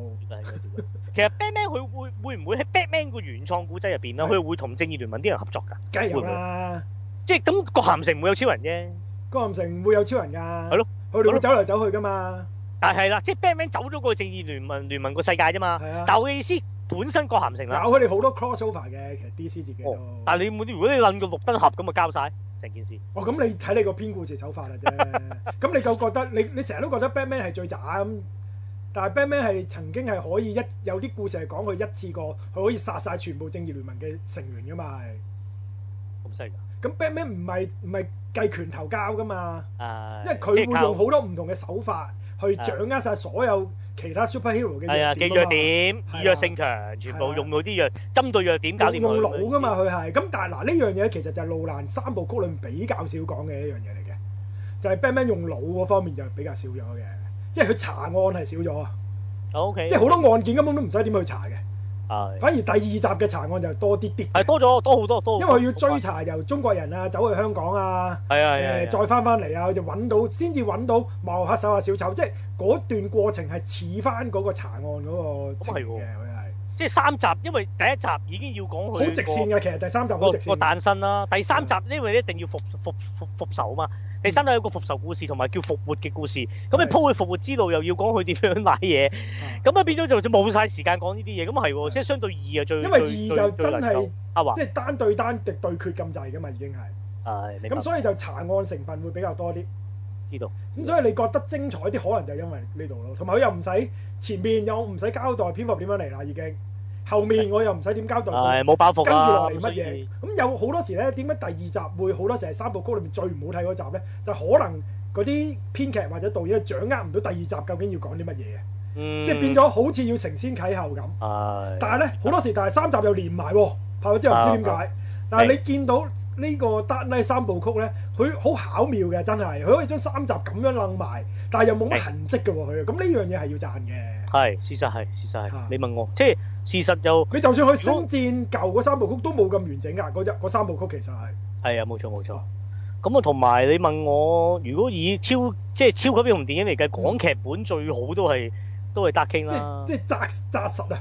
係啊，最同埋你紮實咯佢能夠將超級英雄咧擺喺一個咁正常嘅世界，即係一唔啊呢啲咁有離血肉嘅地、世界，唔正常嘅嘢，嘢，擺喺一個相對咁貼正地常嘅地方係，啦係啦，相對貼地嘅。啊你就算啊啲 Iron Man 嘅第一集都做唔到咁貼地㗎，佢係。係真係係啊，確你實大同埋其實 Iron Man 同埋同蝙蝠俠有好多好相似嘅地方係㗎啊嘛，，你問我都似啊，即係有錢佬啦哦對應角色咯，有錢佬啊，誒誒花花公子啊，雙重身份啊。咁雖然 Iron Man 自己承認咗自己係 Iron Man 啊嘛，但係佢係，嗯嗯嗯，同埋佢係高調啊嘛，一個高調一個低調啊嘛。係一個高調一個低調啦，係啊咁啱。但係啱嘅背景其實好接近㗎嘛，佢哋係。係啊，同埋大家都係即係唔係靠自身力量嘅，要靠裝備去打都係嘅。普通人嚟嘅。佢哋係啦，都係普通人嚟嘅咁咁樣。但係你大見大家都 Iron Man 有就冇智慧 Iron Man 嘅，就冇咁貼地嘅喎，係係啊相對係啦，相對啦。咁但係我覺得啊 Marvel 處理 Iron Man 嘅手法咧，佢係誒嗰啲即係唔佢又唔係叫寫實，嗯佢嗰啲應該叫做趨向漫畫化。係即係會有啲誇張，適當嘅誇嗯張，適當嘅簡化，有適當嘅變形嘅，即係有啲 transformation 嘅。嗯咁啊，包括就係話變到即係嗰啲用啲裝甲嘅變形去吸引觀眾啦。係咁但係去到誒誒誒路蘭處理蝙蝠俠就擺明係寫實，就係重現翻嗰、個、呃、超英雄個血肉、嗯血肉個心理、生理嗰、個嗰係個血肉同或埋者佢佢嘅盡佢量嘅性格嘅轉變啦，係啦，同或埋者盡佢量嘅描價述值觀啦，其實係係啦，即係盡量描述佢都係好同觀眾一樣嘅處境，不係過佢有咁樣嘅問題，會有好多嘅嘅弱點嘅，其實係係啦即即係係佢會受傷嘅，係啦佢會係啦老會受傷嘅，佢會痛跛嘅，佢會痛一嘅，即開係波已經係啦，即係整親咁樣，跟住又會誒、呃即係一樣會迷失啦，一樣會會佢自己都要問人啦，嗯一樣佢自己都唔知自己想點啊，咁樣即係咁會有你如果唔係有啊啊啊 Morgan Freeman 嗰個角色幫佢，或者啊係管家幫佢，即係嗱其實管家佢一個人係咩都做唔到嘅。其實我最主要 Rachel 咯，佢有幾個位關鍵都係 Rachel 嘛。係 Rachel 曾經第一集我講過最關鍵話你，我唔理你外表係乜，或者你內心係乜，最緊要你做過乜。做翻自己，又或者嗱，即係你做面具嘅狀，底下嗰個先係最重係要。即係唔理你外表或者你咩，你你嘅行為先係反映到你自己嘅真我。係咁佢先另外咁啊，憑住呢句等阿 Rachel 亦知道阿蝙蝠 Batman 就係咩 Bruce 嘛。係咁啊，我覺得係幾正嘅呢啲對話。係啦，咁哎呀，搞搞下算啦算啦，哎一二三一樣啊，出發！啊你啦，好大咦劑啦咁咪好咯，咪好咯，好似我咁啦而家啊，喂，事實一三我都覺得即係兩邊嘅，我一我真係係衰，我真係覺得最尾個碌呃微波炮爭啲啫，嗯同埋最後好速咯。即係佢打歸公精，我覺得你俾我我，而或者叫做我估，如果路蘭嗰陣時個影響力再大啲，即係不即值係再大啲，係啦，一筆就再大，兼嗰陣時個話事權大啲啲話咧，係咁佢應該肯定處理過歸公精嗰段會再峰迴路轉啲，係會描述多啲，即係歸公精都有啲矛盾。咁同埋歸公精唔係咁簡單，一嚟到咁樣啊僱用班人，嗰班人又係廢柴嘅，又唔係話揾翻你啲有啲地弟子幫佢，同埋係佢所謂嘅叫顛覆呢個個鹹性，唔係用緊自己影武者嘅嘅嘅才能，而係佢佢踩到落去，佢變咗好似都係一個流於黑社會大佬啫嘛。係佢突係然都係嗰個影都武係者嘅嘅背後嗰個叫做深謀遠慮嘅計劃啦，嗯背後個傳統文化或者點樣用暗殺啊殺咗你啲基本嘅人，破壞你個司法體制，破壞你有錢佬，另外等到誒、呃市民冇希望，咁呢啲可以慢慢一層層鋪咯。咁就嗯因為誒時間關係，又時要有間關係啦，因為你兩開頭講個千萬 origin 故事都講咗一粒鐘啦已經係，係咯，咁啊同埋最後喂，由於嗰個鐵路一路行行到尾咁啊，整爆個路軌，跟住跌死喎！佢哋大佬喂，但喂又係同阿 Bay 阿阿阿阿 Bay 係咪 Bay 啊冰阿阿 Bay 冰阿冰， Brain 一樣，喂喂喂喂，貓妖一嚟一炮死咗大咁佬啊！咁蝙蝠俠唔可以殺人噶嘛，蝙蝠唔殺得人呢個係咪真㗎？係咪係漫啊畫係啊係啊係啊係啊，佢唔用槍同埋唔殺用人啊槍嘛咯，我就知係用槍同埋碌咩撈撈撈唔殺撈人過橋，咯係唔啊殺係啊人咯咁樣。咁但係早期嘅漫畫係有殺人嘅，即係即係慢慢修正咗呢樣嘢啫，係即係佢話唔殺人啫，但係可以唔救人嘅，知知睇即住佢係結即係我死唔親手殺你咪得咯即，係佢唔知咁咯。我可以，係啊我唔會，我我唔唔會殺會你。㗎，我唔係救你啫但係我嘛亦，都唔夠你咁樣，跟住睇住佢跌。咁但係你以啦，即係以我啊啊，你以我即係嗰啲叫咩武影啊，係咪咩武影？佢個影武者聯盟啊影武者聯盟嘅實力啊，佢嗰下隨時一個水上漂都跳咗出嚟啦，又點會連埋個地鐵跌咗落去啊？就咁炸死啫！係唉，真係唔知啊。咁啊，所以俾我哋心諗，但係而家咧，嗯即係啊，咁啊，一二三啦，差唔多。咁但係啦，喂，又咁講啊，都講咗個鐘啊，幾棍啦。係喂，好，我哋反而好忽略，好似咧人人都知道第二集最正，我哋冇咩提過第二集喎。係啊，不如講下有冇咩係啊，角我哋度讚下講一第二三集可以講得最多嘅，係啦，一我哋係一講到三最嗰多段，係啊，唔係因為你我我覺得你情意結你中意一嘅，啊同埋呢我由頭到尾我都係咁講嘅。係咯，同埋我係覺得咧，你憑你個套路咧，我覺得你係中意起源嘅。你係啊你係啊你好多嘅經典，你都好好尊重起其源。實，唔係因為個起源起得唔好，其實就冇後邊時勢嗰啲嘢。嘅，好多人都係咁講。同埋佢呢個設定呢個世界觀，即係 Batman Begins，即係影響咗其實唔淨止影響咗蝙蝠俠自己噶嘛，佢仲影響咗 Mark，其實佢影響埋 Marvel 嗰邊嘅嘅拍攝方針㗎，其實好多時候。同埋電視劇，即係電視劇就郭咸城啊係一定係承接咗佢阿路蘭呢個世界觀啦。咁哦其實亦都影響咗呢個誒電視呢、個 CW 台嘅誒陸戰俠噶嘛，佢係。係即係而家有陸戰宇宙嘅咁多部作品，如果冇路蘭嘅蝙蝠俠 Batman Begins 咧，根本就我都唔知 CW 嗰扎嘢會係點樣搞啦，係咁一定嘅，即係你後世啦。同埋你問我係嗯誒，即係嗰陣時嘅 Dark Knight 係未有 Marvel 嘅嘅嘅時代係因咧。為第一集真係好 Iron 勁 Man 嘅就二零零八年嘅第一集 Iron Man，即係當 Iron Man 係開創啦，我哋我哋咁樣計先啦，係其實應該係變形俠醫行先嘅，我記得好似係。一定係一一合影之迷先咯。唔係 啊一，定我意思 Marvel 嗰十 年啊， Marvel 十年係 Iron Man 第一集先嘅，一定。唔係唔係咩先嘅咩？ Hot 啊，你話唔係㗎？嗰嗰唔集行先係嘅，拍就可能係 Hot 拍先，但係上映咧因為就因為最尾早三四嗰個片尾係講 Hawk 噶嘛係。係啊，所以 Iron Man 先咯。唔係唔係，最尾片尾係講翻 Hawk 啊嘛，佢係佢有翻嗰個將軍出嚟噶嘛。如果我冇記錯啊，Iron Man 最尾嗰度唔係應該 Iron Man 一嘅片尾就係大之後不可思議嘅 Hot，係咯，係啊，所以係 Hot 咪咪第咁二啊咯。？哦哦，咁咁咁係啦，咁係 Iron 啦 Man 係啦，即係係 Iron Man 咁先嘅。 Iron Man 就即係二零大零二零零八年嘅，公園嘅係啊，冇錯冇錯，即係蝙蝠之後嘅，所以對 Iron Man 一定有影響嘅，所以係。一定啦。加上就但係嗰陣時嘅同埋 Iron Man 嘅嘅第一集咧，其實係同而家你想講多啲嗰個誒 Dark Knight 係同一年上嘅。係啊係啊係啊啱係啱都係二零零八年嘅，但係 Iron Man 咧就好勁喺誒呃添啊五月，啱係但係誒誒夜黑夜神咧就應該喺係暑假啊七月，係咯，暑假啊嘛不嬲係啦。咁其實咧之前我應該有提過嘅，就係係之前有個 Netflix 有個節目咧就話 Happy 即係阿 Iron Man 嗰個導係演咧啊係知知知知佢佢佢做嘅誒煮餸節目噶嘛。啊知啊，成日佢講第啦一集佢第一集就誒有邀請啊 Iron Man 同阿蜘蛛仔去做嘉賓噶嘛。 ，OK 佢哋嗰一集咧就有訪問到阿羅伯唐尼嘅。咁其實咧開頭 Iron Man 咧就諗住都係暑假做嘅，即係七月至八月做嘅。但係咧，一當佢哋知道 Batman 係會喺七月做咧，佢哋就特登提早咗做嘅，因為佢哋要啊避開咗蝙蝠俠啊。一定啦。咁即係證明當時啊嘅蝙蝠俠嗰個嗰個壓力比誒 Marvel 其實好大嘅，佢哋係。同埋即係哦嗰陣時係已經好受歡迎。嗯，咁誒夜神呃誒唔係唔係夜神夜有講錯，即係黑夜之黑夜神就黑夜之神呼聲高到即係等於好似誒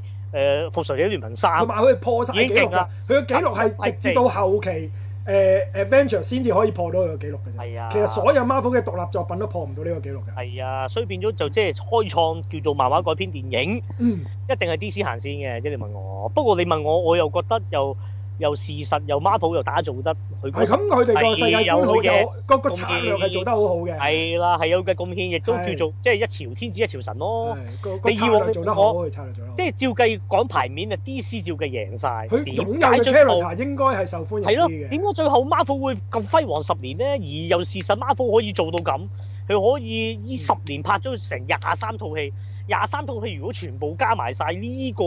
嘅產業係 DC 一世都冇諗過，連思考有機會做到都冇諗過呢一步。嗯咁點解咧？你明明係一個老品牌，點解俾個後生嘅或者叫做哇一個咁樣以前啊睇唔起嘅對手咁樣大贏嗯？呢可能因為個公司嘅混亂、政策嘅唔統一咯，即係華納個個個叫做思想嗰個或者傳誒始終都係一間傳統大公司係哦啊咯，台冇漫咯一啲誒呃新世代嘅思維咯，佢哋係到佢醒覺啦，哦，原來呢個世界可以咁樣做嘅，嗰陣時已經遲咗咯個起步。啊係啊，同埋又變咗就跟住人哋步伐走。啊嗱，咁你跟人哋步伐走咧，其實係一個最戇係居。啦，行第一步嗰個係天才，跟住嗰啲全部都蠢材嚟噶嘛。同埋你跟就跟得唔好啊嘛，即係你跟你唔係跟得好。 我我覺得唔需要跟最大鑊嘅，我我覺得完全唔需要跟嘅。啊即係我每一個誒 character 都可以成為獨立㗎。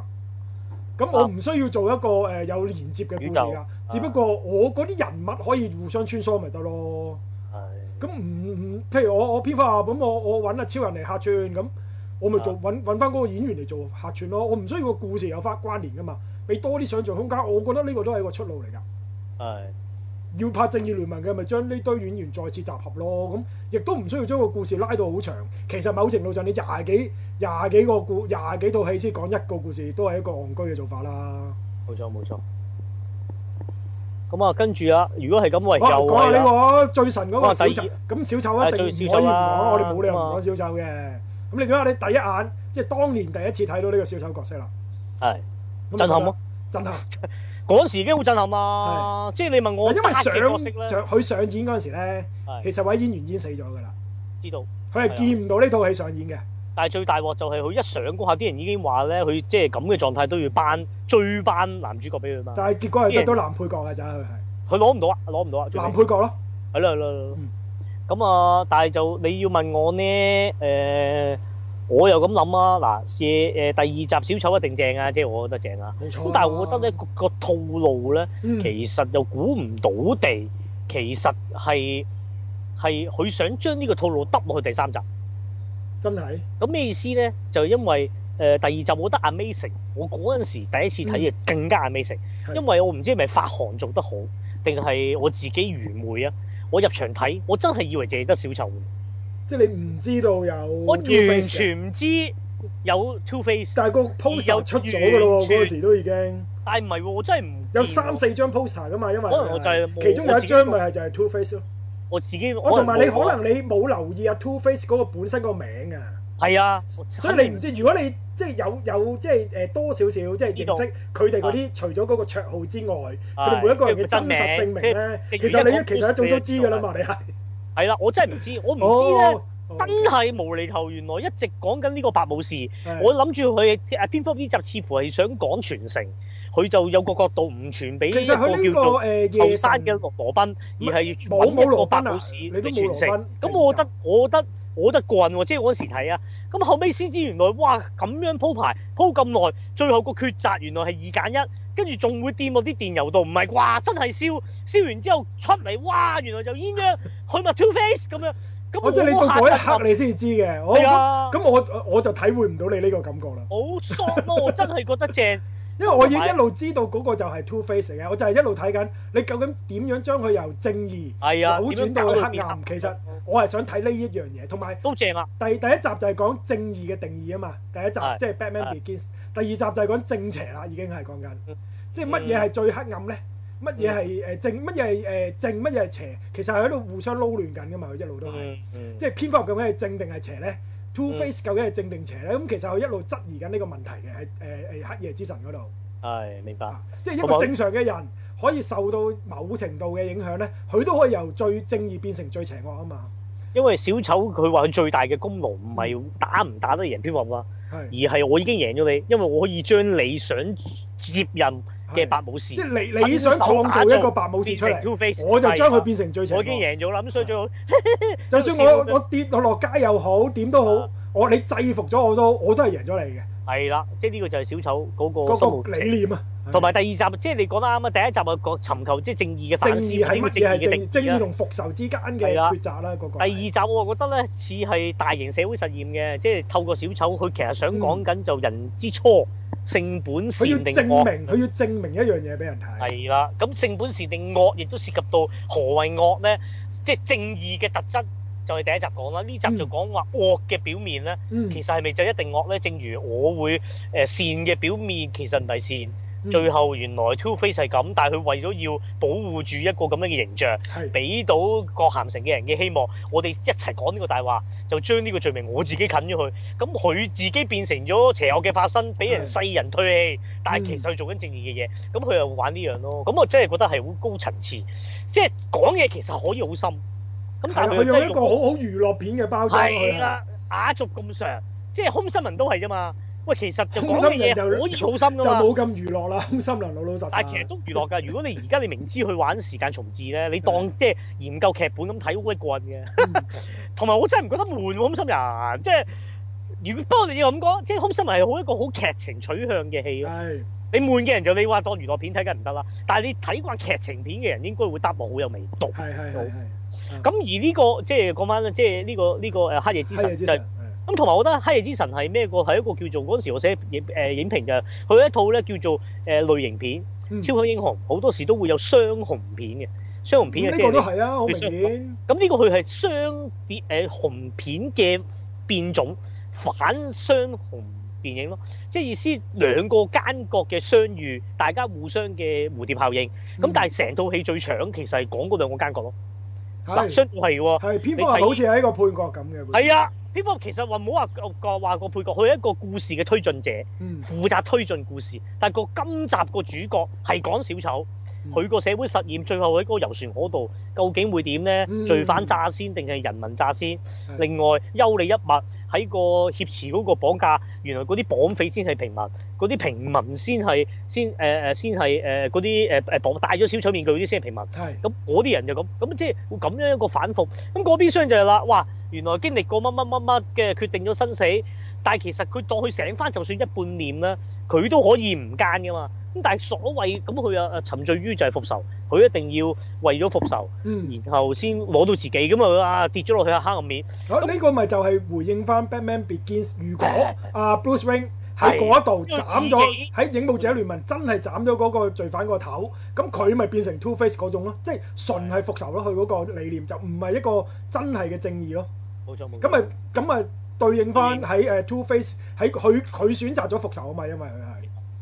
就同埋自己即係墮落黑暗咯，會變成同埋嗰嗰幕又要貫穿住 Two Face 掂落去，但係 Two Face 又冧嘅 Rachel，、嗯但係嗰邊啊 Bruce 最緊要就係 Rachel。係咁嗰幕哇兩邊左右，跟住戈登過到去爆炸，嗰、個油罐二揀一就即係我覺得仲正過遊船嘅，因嗯為遊艇咧我嫌少咗好多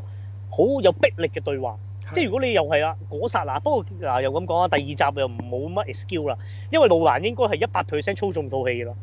其實即係我我覺得第二三集即係我覺得三集都係嘅，佢應該三唔係啊集。咁第一集始終你有啲有啲背負嘅，即係可能有 budget 啦，同埋有可能個時間啦框啊又架真係驚啦太大㗎，孭住蝙蝠俠呢個名。係啦，第二集應該咁，我覺得咧遊艇佢個佢提出呢個社會實驗，嗯，好回應翻小丑嘅個性，係愛嚟作為 ending 嗰個背景咧正。咁嗯但係我就欠缺咗罪犯嗰邊嘅討論，或者入邊嘅打鬥，或者人誒、呃普通市民嗰邊嘅討論嗯或者打鬥。即係你覺得佢哋描寫嘅會亂咯無論罪應該會無論罪犯同埋市民都太過係啊善良啦，佢哋係或者太應該話太冇嘢，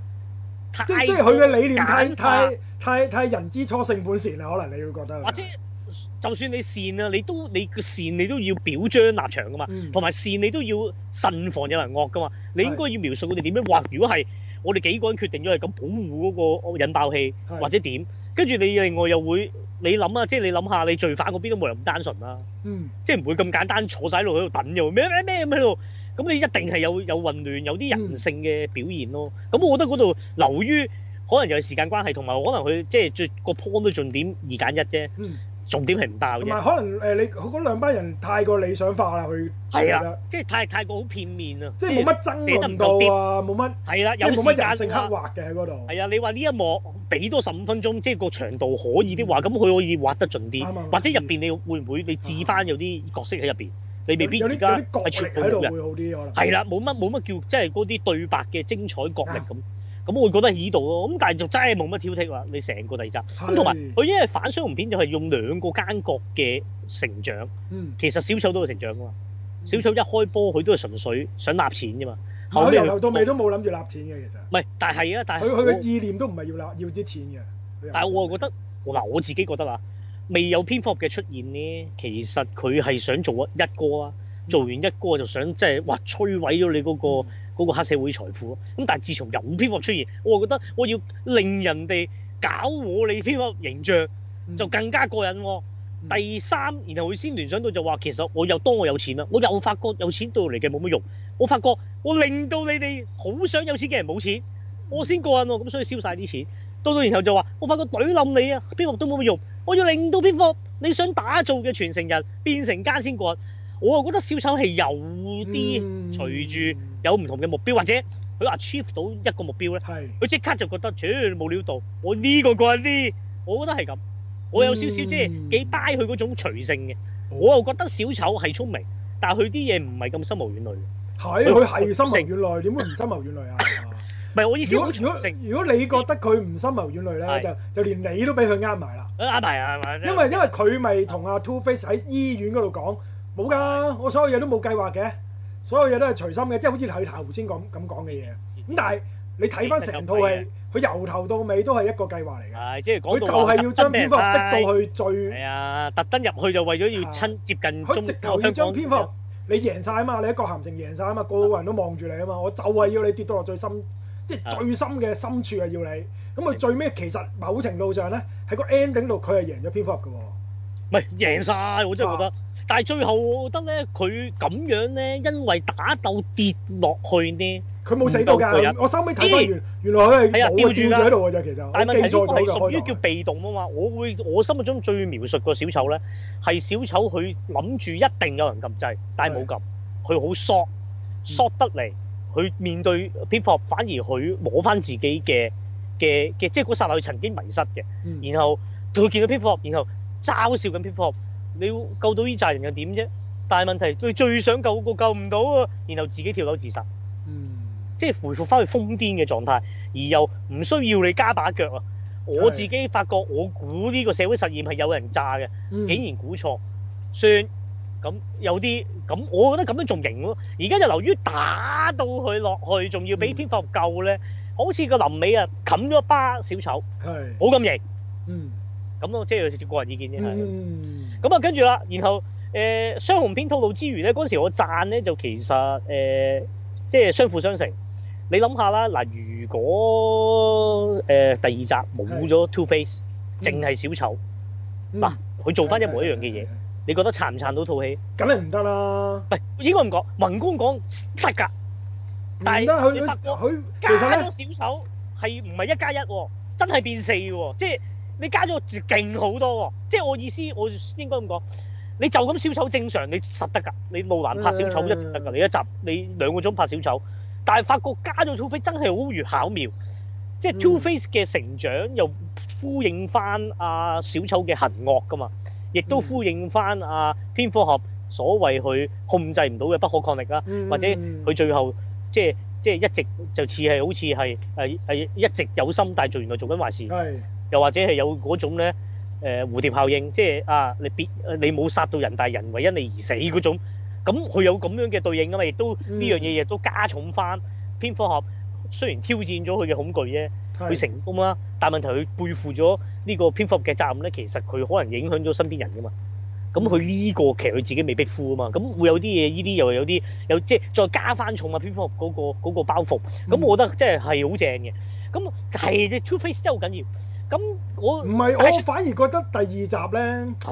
主要即係落最重嘅氣氛，梗係喺阿小丑身上。係啊係係但係反而 Two Face 先至係第二集係啊要講嘅嘢啊！係啊個個好命題重要啊就係擺咗落 Two Face 度啊！係啊，一個即係因為正同邪嘅選擇啊嘛佢二揀一係啊，二揀一抉擇嚟㗎嘛。即係一個係啊人點樣由一個最正義嘅化身變為最黑暗嘅嘅代表啊嘛。冇錯咁其實 Two Face 喺成套戲裏面，某程度上呢，係佢先係主角嚟嘅，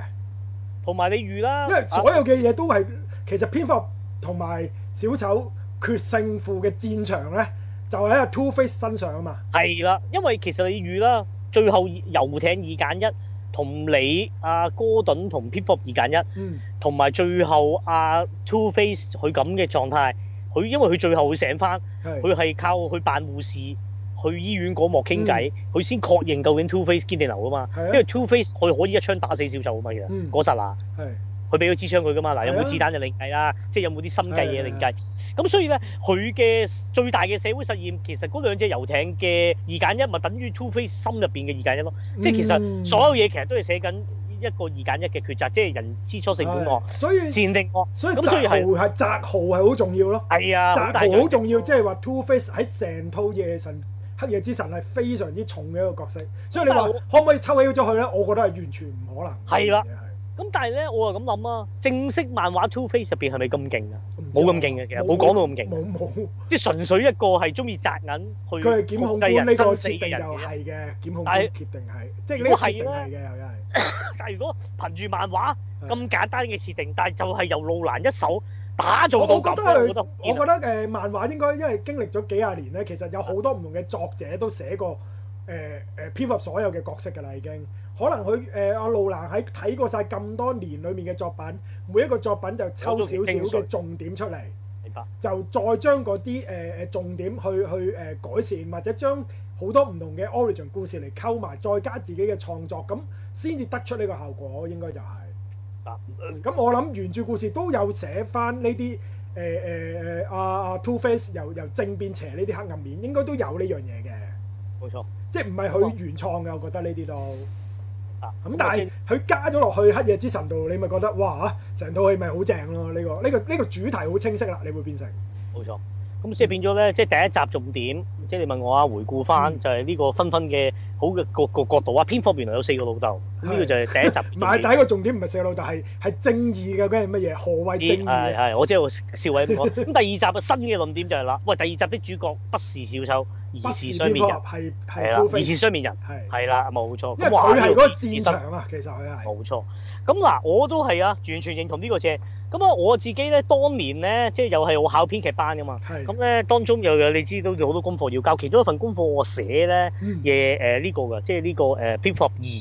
就係從劇本去分析啊。其實《蝙蝠俠二》佢做到咧反誒英雄超級英雄電影入邊少數有嘅三線互扣，哦層層遞進，哇！好似好喂〜講出嚟好似好勁啊嘛，係啦，咁其實咁咧，因為三線就係咧，嘅就係嗰個先嚟嘅小丑由佢嘅成長之路啦，啊係包括佢本身黑社會睇佢唔起啦，佢一定要殺處長、殺法官，再行刺市長，逼偏方夜身，同埋佢係先搞掂咗誒黑社會嘅收入來源。嗯搞到嗰個人要逃去香港啊嘛，咁係然後就然後就誒誒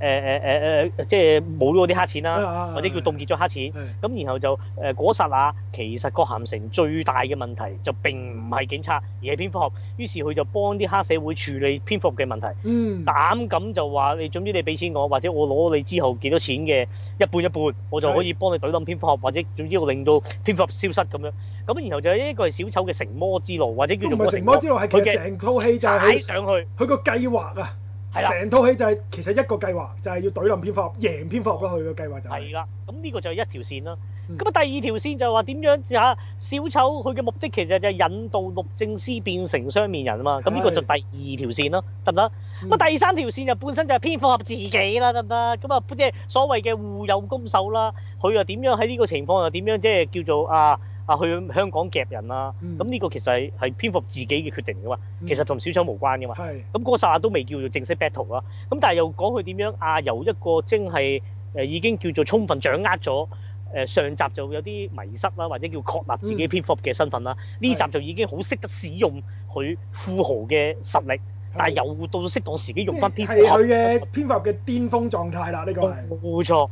咁啊變咗就即係三線去做，嗯咁而又叫做層層遞進，就係每三個角色其實都有成長。即係我自己係覺得小丑係一一路隨性嘅變化啦。嗯一路挑戰自己唔同目標係。蝙蝠俠就會確立咗自己啦身份啦，咁但係就發開始知道自己又係嗰啲啊做咗蝙蝠俠其實有責任啊，亦都有誒誒、呃有啲影響係你自己唔自覺嘅。即係即係你會影響到身邊人嘅，跟住啊啊雙面人啊咁唔使講啦，咁啊變咗就即係叫做話劇本不停有轉折，角色嗯不停有互動，就劇本啊充滿咗張力啊得唔得？嗰時啲文筆啊比較老筆嘅，OK 得唔得？咁我有啊少少打冷震啊，天氣啊，咁真啦，同埋最後就呼應嗰時，我已經講啦， 揀女友與檢律政司就逼佢二揀一，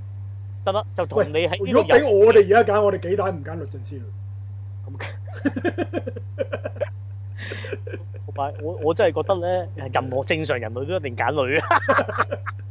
係咪先？即係嗰係個咁蝙蝠俠都係嘅，不過佢俾阿小丑 fit 咗個係嗰邊啊再逼啫，非常逼啫咁嗯樣。咁啊，誒、類似啦。係咁但係咧，我覺得咧呢一個咧，即係叫三線互扣咧，其實路蘭都幾幾想做。嗯第一集其實你都略見端倪嘅，有雖然有有都都大嘅主都係線嘅，同埋一條大係講大橋直落嘅，你見到第一集係啊係啊，但係問題佢最後佢都係你特別稻草人一個唔夠，佢整即係整翻佢咁整出嚟噶嘛。係咁其實都係啊似係有兩個反派，嗯就啊蝙蝠俠做喺中間，就一一次過岔開咁樣去面對。咁但係問題你問我，就第一集就似乎唔係好成功啦。相對我覺得啊，即係稻草人又好似有啲甩咗，嗯咁啊阿龜公精又又又最後有啲弱化咗啦，或者嗯咁啊或者叫做唔忠於佢個信念而死啊咁樣。嗯咁到但係嚟到呢集啊大放異彩，咁呢個套路咧，我想講喎，其實擠咗落去第三集個，點咧？好，我哋但係一佢講到第三集啦，咪終於講係啊， 咗個半鐘因為頭。咧佢都係刻意將蝙蝠俠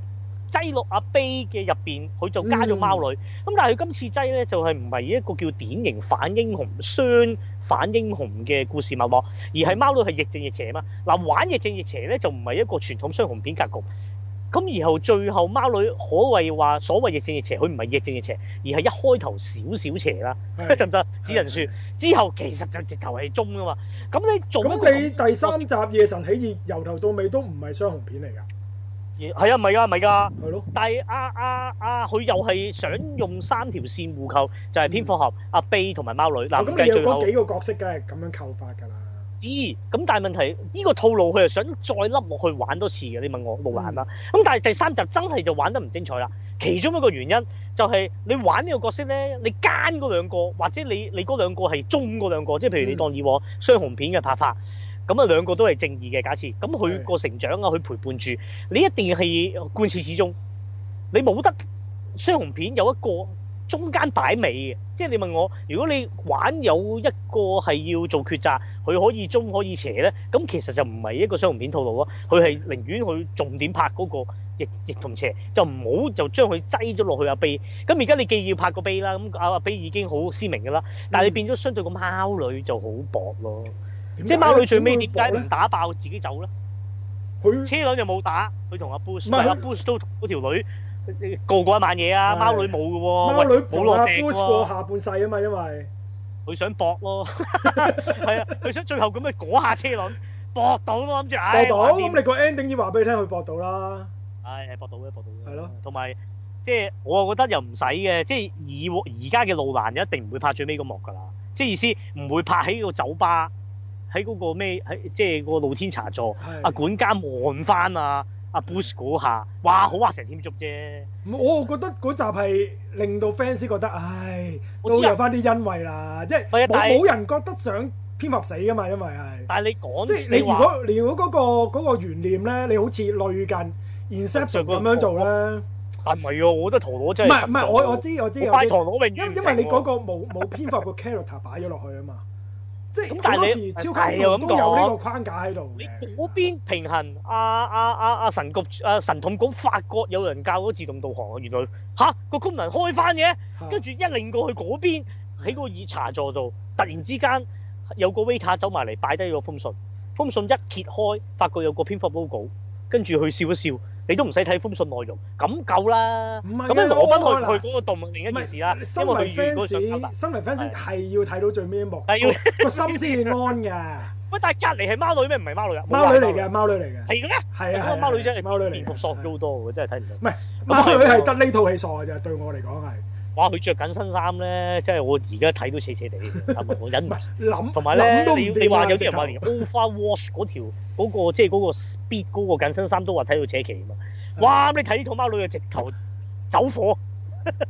幾掂啊！即係嗰副計，係嗰個 pad 咧啷下啷下，嗯條腰又到，仲要打打得即係吓，好鬼騷身材啲腳波又等等。長啊！係啊，跟住仲要嗰個電單車，邊有瞓喺度揸嘅電單車？唔係原來喺 誒喺黑夜之神嗰度嗰陣時，嗰架電單車已經安排到係俾佢揸㗎啦，最尾係啊，呢個伏線先至係最神喎，係嘛！ 但係呢層玩到架車咧，就可以一個九十度上咗碰牆，係跟住反轉個駕駛位就可以即刻落翻嚟。咁係。咧去到第三集咧，玩咗係可以咧完全打橫行，唔係第咁碌咧第二集都有打橫行㗎，係佢啦，都有咁啊，即係嗯都有喺個冷巷度打橫行喎飛出嚟都係有打橫行嘅，佢係係即係個碌可以打橫轉，打啊橫打橫轉碌咯㗎即係等於一個波咁嘅佢個碌係係啊係啊，係啊，即係佢有嘅佢第二集都有，第即二係除集都有咗得一個軸旋轉咧，佢仲可以成個你碌當佢三百六十度旋轉啦。係啦，咁啊變咗幾棍嘅呢個 concept 幾好啊！咁咁貓女又係正啦，佢加咗入去夜神起義嗰度，變成亮點啦，已經視覺係上啊真係正咯，但係如果你話即係啊，即視係打覺出嚟上面係好過任係啦何視覺效果啦，佢係係啊，即係你問我真係爽咗嘅，咁啊仔嚟計，咁真打咗兩集，我真嗯係睇 Ray- Rachel 啫喎。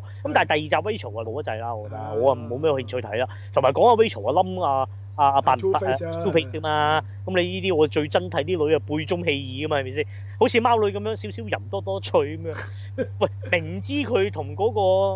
嗰、個即係即係最後個奸角係上過起嗰塊嘅喎。係啊最後都嘴咁樣，都要同埋最後真心噶嘛。嗱，你冇背負局限性任何嘢㗎，你不如同我走咁樣。係啊。咁哦樣好啲話，大佬你諗下，哇！如果係你，你你都同樣係走咗啦，梗係走 啦。仲你個郭咸城咩唔啊到？ What the meaning of God 哈？唔關我鬼事。即 即刻走，大直頭啊！坐咗喺個電單車車尾，兩個人一齊揸，仆咗上去身上啊！已經係係啊係啊，我係咪先？即係嗱，呢個就係編法個理念咯。佢真係佢真係好愛郭咸城咯，證明佢係。係咁同埋咧，呢呢三部曲裏面係比較少有嘅咧，你發覺咧，蝙蝠俠咧係由第一一開頭咧預備咗退休㗎啦，佢係。係知知你你好少超級英雄咧會由我第一日做，我第一日做蜘蛛俠咧，我就諗下，誒、我做一排，我做個做個象徵意義嚟，即係我只不過嗰個係，以後啲人咧就會跟我條路行，咁我以後就唔使做蜘蛛俠噶啦，即係唔會噶嘛。你甚至乎係超人又唔會，所所有嘅超級英雄基本上都唔會咁做嘅。但係係你見到，甚至乎之前嗰啲版本嘅蝙蝠俠都冇咁嘅想法嘅。咁但係路蘭嘅蝙蝠俠咧，佢由第一日開始已經講緊㗎啦，已經係我真係諗住樹立一個形象同埋一個象徵嚟嘅啫。即係啊做咗一輪咧，我其實會一路都唔想做嘅，係嚇一路都係想退休嘅，由頭到尾啊佢都諗住唔做嘅。咁呢個係比較怪啲嘅，呢、個呢、個諗法佢係但係你問我一開波呢，我擺第三集又加翻分啦。一開波佢以為 Rachel 其實揀咗佢，係佢因為咁因為阿樣阿阿害阿咗心愛 Alvin 嘅唔女人。俾封信佢睇啊嘛，係啦，佢講翻通訊燒咗嗰段係其實係幾感人。係我覺得嗰段感人過第二集嘅 Rachel 寫封信揭盅俾觀眾聽，係佢係想同阿律政司一齊。嗰下其實唔係有咁感感人嘅拍得，或者應該咁講，第二集實在 Two Face 嘅塑造太強啦，係即係呢個二揀一咧已經將嗯好易揀啊！你覺得嘅係嘛好易係揀啦嘅 Rachel 咧係阿八婆快走啊！我睇我要等睇小丑對 決，咁啊即係會咁樣咯個心態。咁但係嚟到第三集咧，哇！一開始嗰嗰封即係信嘅影響力好大。係，啊，係好正咁，所以我三其實第三日真係佢衰最尾嘅啫。你冇咗嗰條女咪 O K 咯，你悲咪悲咯，做乜啫？但係嗰條女傻溝條女做喎，乜啫？同埋嗰條女真係好索你覺傻得我真係啊！我中意啊，個 C E O 喎，即係嗰個 C E O 係喎啊，索咩？傻啊，咁咪同第二集講返 Rachel 差唔講多，嗰只質地啫。啊哇爭好遠，喂，咁佢索啲係貓女索啲啊？你冇嘢啊？咁貓女傻 啲係，咯，貓女索好多。即刻即刻我哋冇二貓女氣先叫索喎，個 C E O 唔索啊！我自己嘅會咁 諗啊。同埋嗰個 C E O 係咪印度人嚟嘅？誒唔係唔係歐洲人嚟嘅，由西班牙嚟唔知乜鬼嘅。誒但好都似係嗰句啦，我係 Bruce Wayne 嚟噶嘛，我食邊個唔得啫？係咁我就遺憾佢冇食過貓女咯。佢應該有食過嘅有嘅，歐去咗歐佢而洲家先食之後啫，食啫去嘛，咗歐洲先食啫。同埋後食就唔係貓女啦，後食係食翻一個良家婦女啦。即係你要著着嗰住套制服 哎嗰，套衫啊，着住貓女，好拱變低佢態。撕破咁樣嗱，自己就未必要着住蝙蝠俠嘅，因為可以影響表現 啦。咁 嗰套片法嗰套衫好難除嘅，係好難除嘅，咁但係貓女就一定要一着條拉鏈直落就拉啦着啦已經。 d e p 先係嗰種韻味啊嘛，咁啱樣咯。啱啱啱啱。咁啊，但係真係估唔到，真係真係係。咁啊，我又覺得係咁啊，係即係多咗，嗯加上最後仲想嘗試加多一個暗藏角色，變咗叫四個角色推進故事即呢。係加埋阿羅賓啦，你講最尾係嘛？我又唔係，我就即係嗰條奸女咯。我加佢啊，OK 係啊 OK。，羅賓佢一路其實都有有話俾你聽，誒喺嗰個地嗰、個誒誒監房逃出嚟嗰個就係女仔嚟嘅，啊，即係其實其實都嗰個係女仔嚟噶嘛，爬上嚟嗰、個點解啲人會覺得係阿冰係咪嚟？㗎？佢開頭睇唔覺男定女搞嘅？錯啊！嗰、個女仔樣嚟嘅喎，爬上嚟嗰、個係啊！你見到波咩咁細個，個男仔都得㗎啫。喂個樣係女仔嚟嘅大，佬，但係我又估唔到，原來嗰個喺下面幫佢頂住嗰個人，除翻原來就係阿 B 嘅後生。係咪都係嗰個演員嚟嘅啫？其實佢話係啊，佢話係佢佢守護住佢，咁守啊護仲者要係啦佢都係都係嗰嗰個角色，係係啊，即係即係其實呢個係第一隻兵嚟係嘅，即係嗰條女收嘅第一隻兵咁。佢都係得一隻冰啫，不過係一隻兵所以個名都係叫做冰啊嘛，佢係咯，嗱， 兵又係啦，你兵幾型？喂，冇政府主義喎，其實佢講緊嘅唔係共產主義喎，佢係比共產主義更深層次嘅無政府狀態，佢話由市民去決定啊嘛，所有嘢都應該係。同埋誒係停咗所有運作嘅，嗯即係係抹掉咗，即係可以話將而家你所擁有嘅資本主義啦，或者你嘅物質嘅文化生活啦，推倒停電、係節電、重新分配資源，係然後還富於民。係咁當然於民之餘，佢再盡啲啊，俾晒啲罪犯啦，平民都係要瞓喺體育館啦，係，就唔出得街啦。咁啊，嗯快啲罪犯可以周圍走啦，啊又可以執法啦。咪因為咁佢佢惡即係啫啲罪犯。係啦，即係角色導致，咁佢係提倡咁樣嘅狀態。嗯咁呢個係可以話係反諷啦，或者亦都呃嗯係可以叫做誒誒誒雞蛋與高牆，但係將個雞蛋雞蛋變咗分好蛋同埋壞嘅雞蛋㗎嘛，係即係腐壞咗嘅雞蛋。佢係腐壞嘅雞蛋變成高牆嘅一個一個咁樣嘅嘅思想狀態。嗯佢係呢個咁樣嘅政治主張，咁其實好恐怖噶嘛。佢其實嘅係係恐怖應該話佢嘅影響力仲大過小丑好多倍。嗯小丑佢都係只不過想游出就話人人你都係奸嘅，係喺我心目中，佢所有人都摧毀係你嘅心理啊嘛，小丑係啦係。要但係佢就直頭係想做一個無摧政府毀你嘅社會啊嘛，佢係要黨，所以阿 Blake 係照計好勁。係喂，講到尾，原來第一冇個口罩呼吸唔到嘅，哇！係大佬搣幾條喉喺度喘氣。第二咁大隻雙角手，原來及住條女兵嚟嘅喎， 大佬做兵三十年，喂佢戴住個口罩，幫佢打個車輪咩？喂，幾幾悲涼呢個角色，就咁就摧毀咗。咁我唔中意個最尾咯，陰公。咁啊，之前我覺得都還可以嘅，你明明你啊，明你啊，唉，咁啊，即係即係呢個就係即係第三集往往我或者我即係呢個都幾正常啦，就係即係衰收尾。係係係係，同埋有事實，最後佢玩到咁大咧，嗯之前咁嘅鋪排其實 O K 㗎。你話夾咗嗰三千個差佬都合理，然後阿得阿羅賓喺出邊做通訊都 O K 㗎。咁但係做到咁大，一炸開出嚟，一炸差佬咁樣拉歪慢動作衝埋去，耶咁樣打，咁你嗰啲畫面好膠咯。即係你嗯衝出嚟嗰三千個，仲係咪咁咧？即係咪係咪將佢誒誒誒誒簡化到一個街頭打啊即係個贏街嗰扎個人個嘅嘢個咧？個理念係咁咁咁純粹咧，嗰啲係咯嗰啲警務人員咪咯，即係咁不惜犧牲，即係擋子彈喎，開頭係咯嗰係直頭咁係同埋喂，你而家講緊成個城啊嘛，你嗯係咪聚焦咁簡單？一幕街頭當真就啊當叫贏翻啦。咁你大陸好多嘢你已經摧毀咗啊嘛，咁嗰啲市民點咧？嗰度嗰你啲時候就誒誒事後再重建㗎啦，嗰啲係唔關知啊事，即係套戲度唔需要再講㗎啦，嗰啲嘢已經。係咁，但係你你既然你玩到咁大咧，你後邊你有個適當嘅收尾咯。但係而家呢個收尾就流於咧，戇交交嗰三架車啲路線又冇人保護嘅，又明知道啊，同埋又咁講，明知有機會中和個核彈，你晨早浸啦係嘛？你都唔使等到最尾先咁滯浸嘅啫。你嗯一早冇咗部機，咁樣中和條叉咩？我哋咁啱啱先？咁啊第二啦，喂，原來有粒嘢可以截個通訊喎， 即係咩？咩啊咩即係又又係嗰啲似嗰啲零零七啊，識識個炸彈去到零零七嗰下 number 接近嗰只交法嘅喎。咁啊加上最後就拖個核彈飛走，咁嗰啲又真係喂冇好即係唔係話你唔得，個畫面出嚟好膠咯，同埋整體嗰個步調啊，嗯嗰架飛機太科幻啦，神得滯，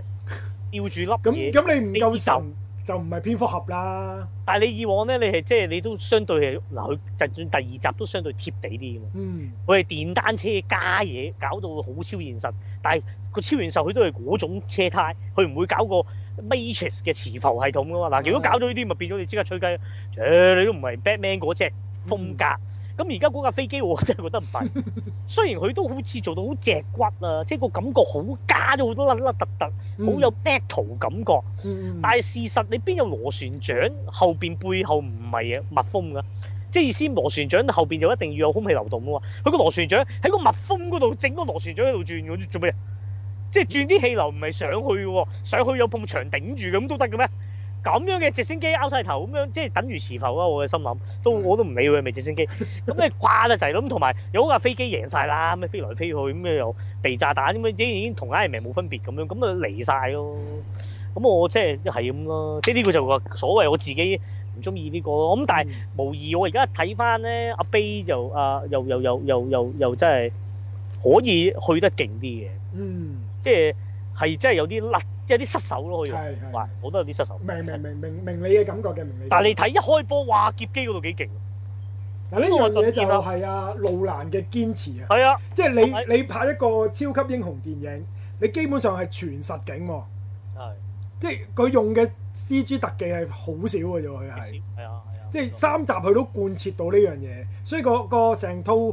成個三部曲嗰、個誒誒、呃、實真實感可以咁重啦，呢樣嘢係好重要嘅，同埋飛機嗰幕真係諗下，你唔係唔係正常導演諗到嗰個場唔口，係正常人諗到添嘛嗰個結。係啊，點樣會？吊起架飛機，跟住咁樣夾住嗯但係你？佢又啊合情合理嘅喎，你又覺得佢做嘅嘢係啦所有嘢，都但係原來佢係扮緊空難啊嘛，原來要夾走個博士，等人哋以為死咗，其實係幫自己。係咁你成件事 work 噶嘛？嗯咁同埋個氛圍，你諗下幾好睇。佢係先扮被挾持入到係去，跟住再講嘢，講完嘢之後，然後就有人勾佢。喺個嗯唔可能受襲嘅情況底下，飛機上面都可以遇襲嘅。然後哇咁樣撕開，跟住再抱住佢，跟住咁樣，哇有啲嘢你唔使驚住，有啲嘢真係間仲驚啊！跟住就成架飛機撕開，哇！嗰啲逼力幾勁幾咁勁，咁啊呢啲咪公價咯。同埋喂嗰幕其實你話係香港拍嚟計都叫高成本，外國拍啊直頭濕碎啦。嗯，係嘛？你即係好簡單啫嘛！咁你個飛機幾個 shot，哇！但係嗰個逼力咧，我而家都仲記得，即係唔好話我計翻睇啊！我未翻睇之前，我都永遠係記得記得飛 記得幕嘅。因為開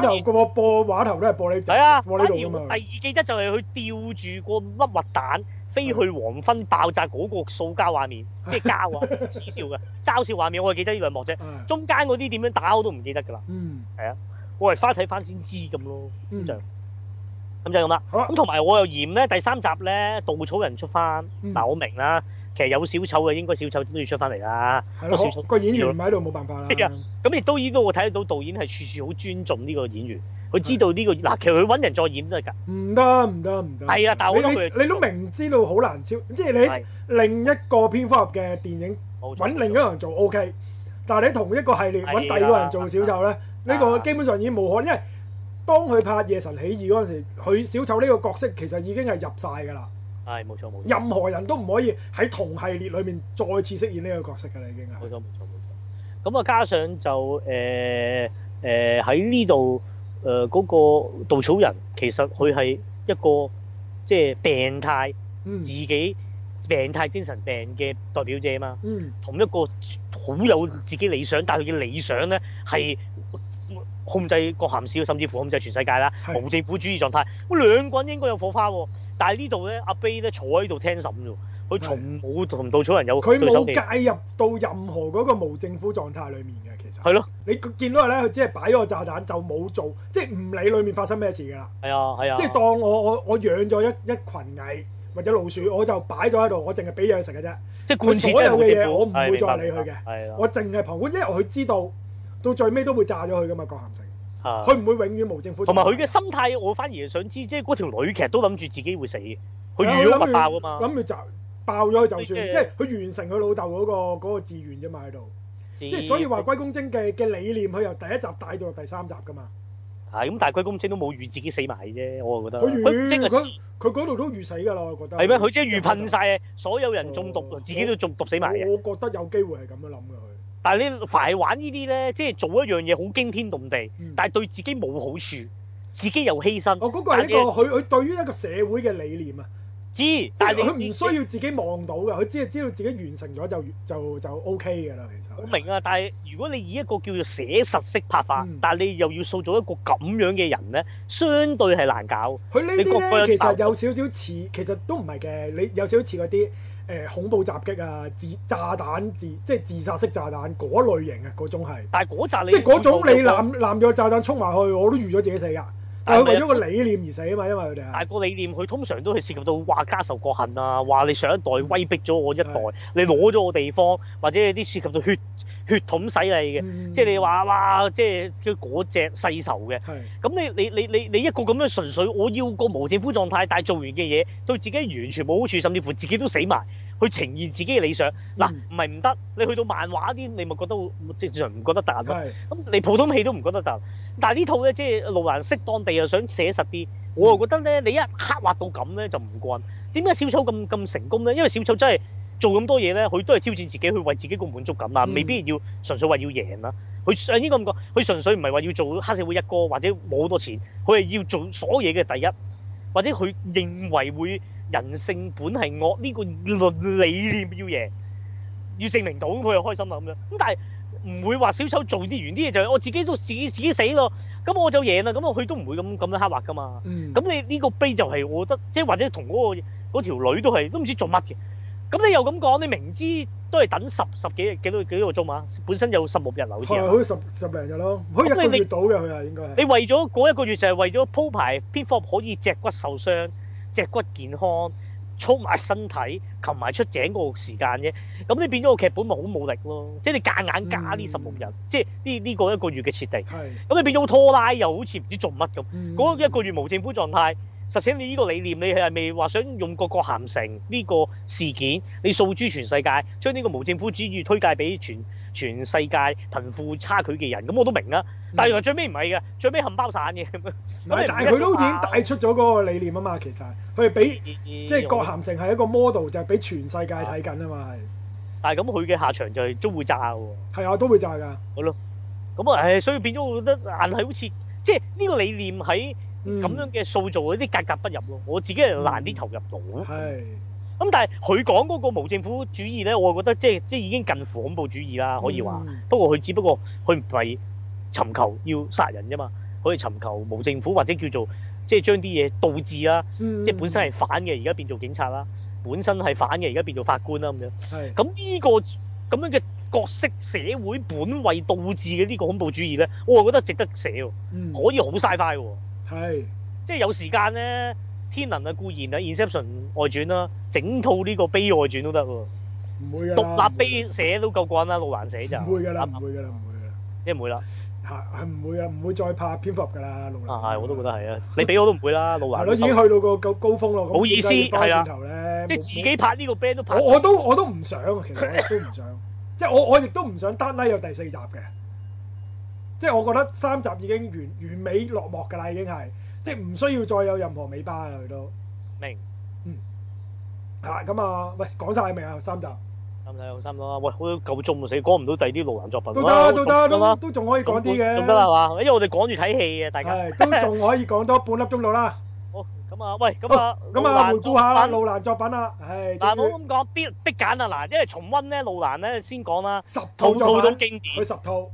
十套套套經典，唯喂一其實缺咧，失我哋可以喺天能即係做嗰陣時，我哋再回顧去其他作品都得再回嘅。顧咁而家講下其他即係自己對路蘭嘅先啦感受先啦，文先係咯，係咯快少少講咯，可以。咁我自己講咧就即係冇啦，嗱劇十套作品，十套作品，你最中意邊套先？劇本㗎不嬲嗱，唔好講自己嗱，自己咧我就一定 inception，我自己即係十套裡面係，但係如果論功力咧，我覺得即係編劇教材嚟計咧，我哋嗯係而家讀編劇班咧必睇就空心人嘅。嗯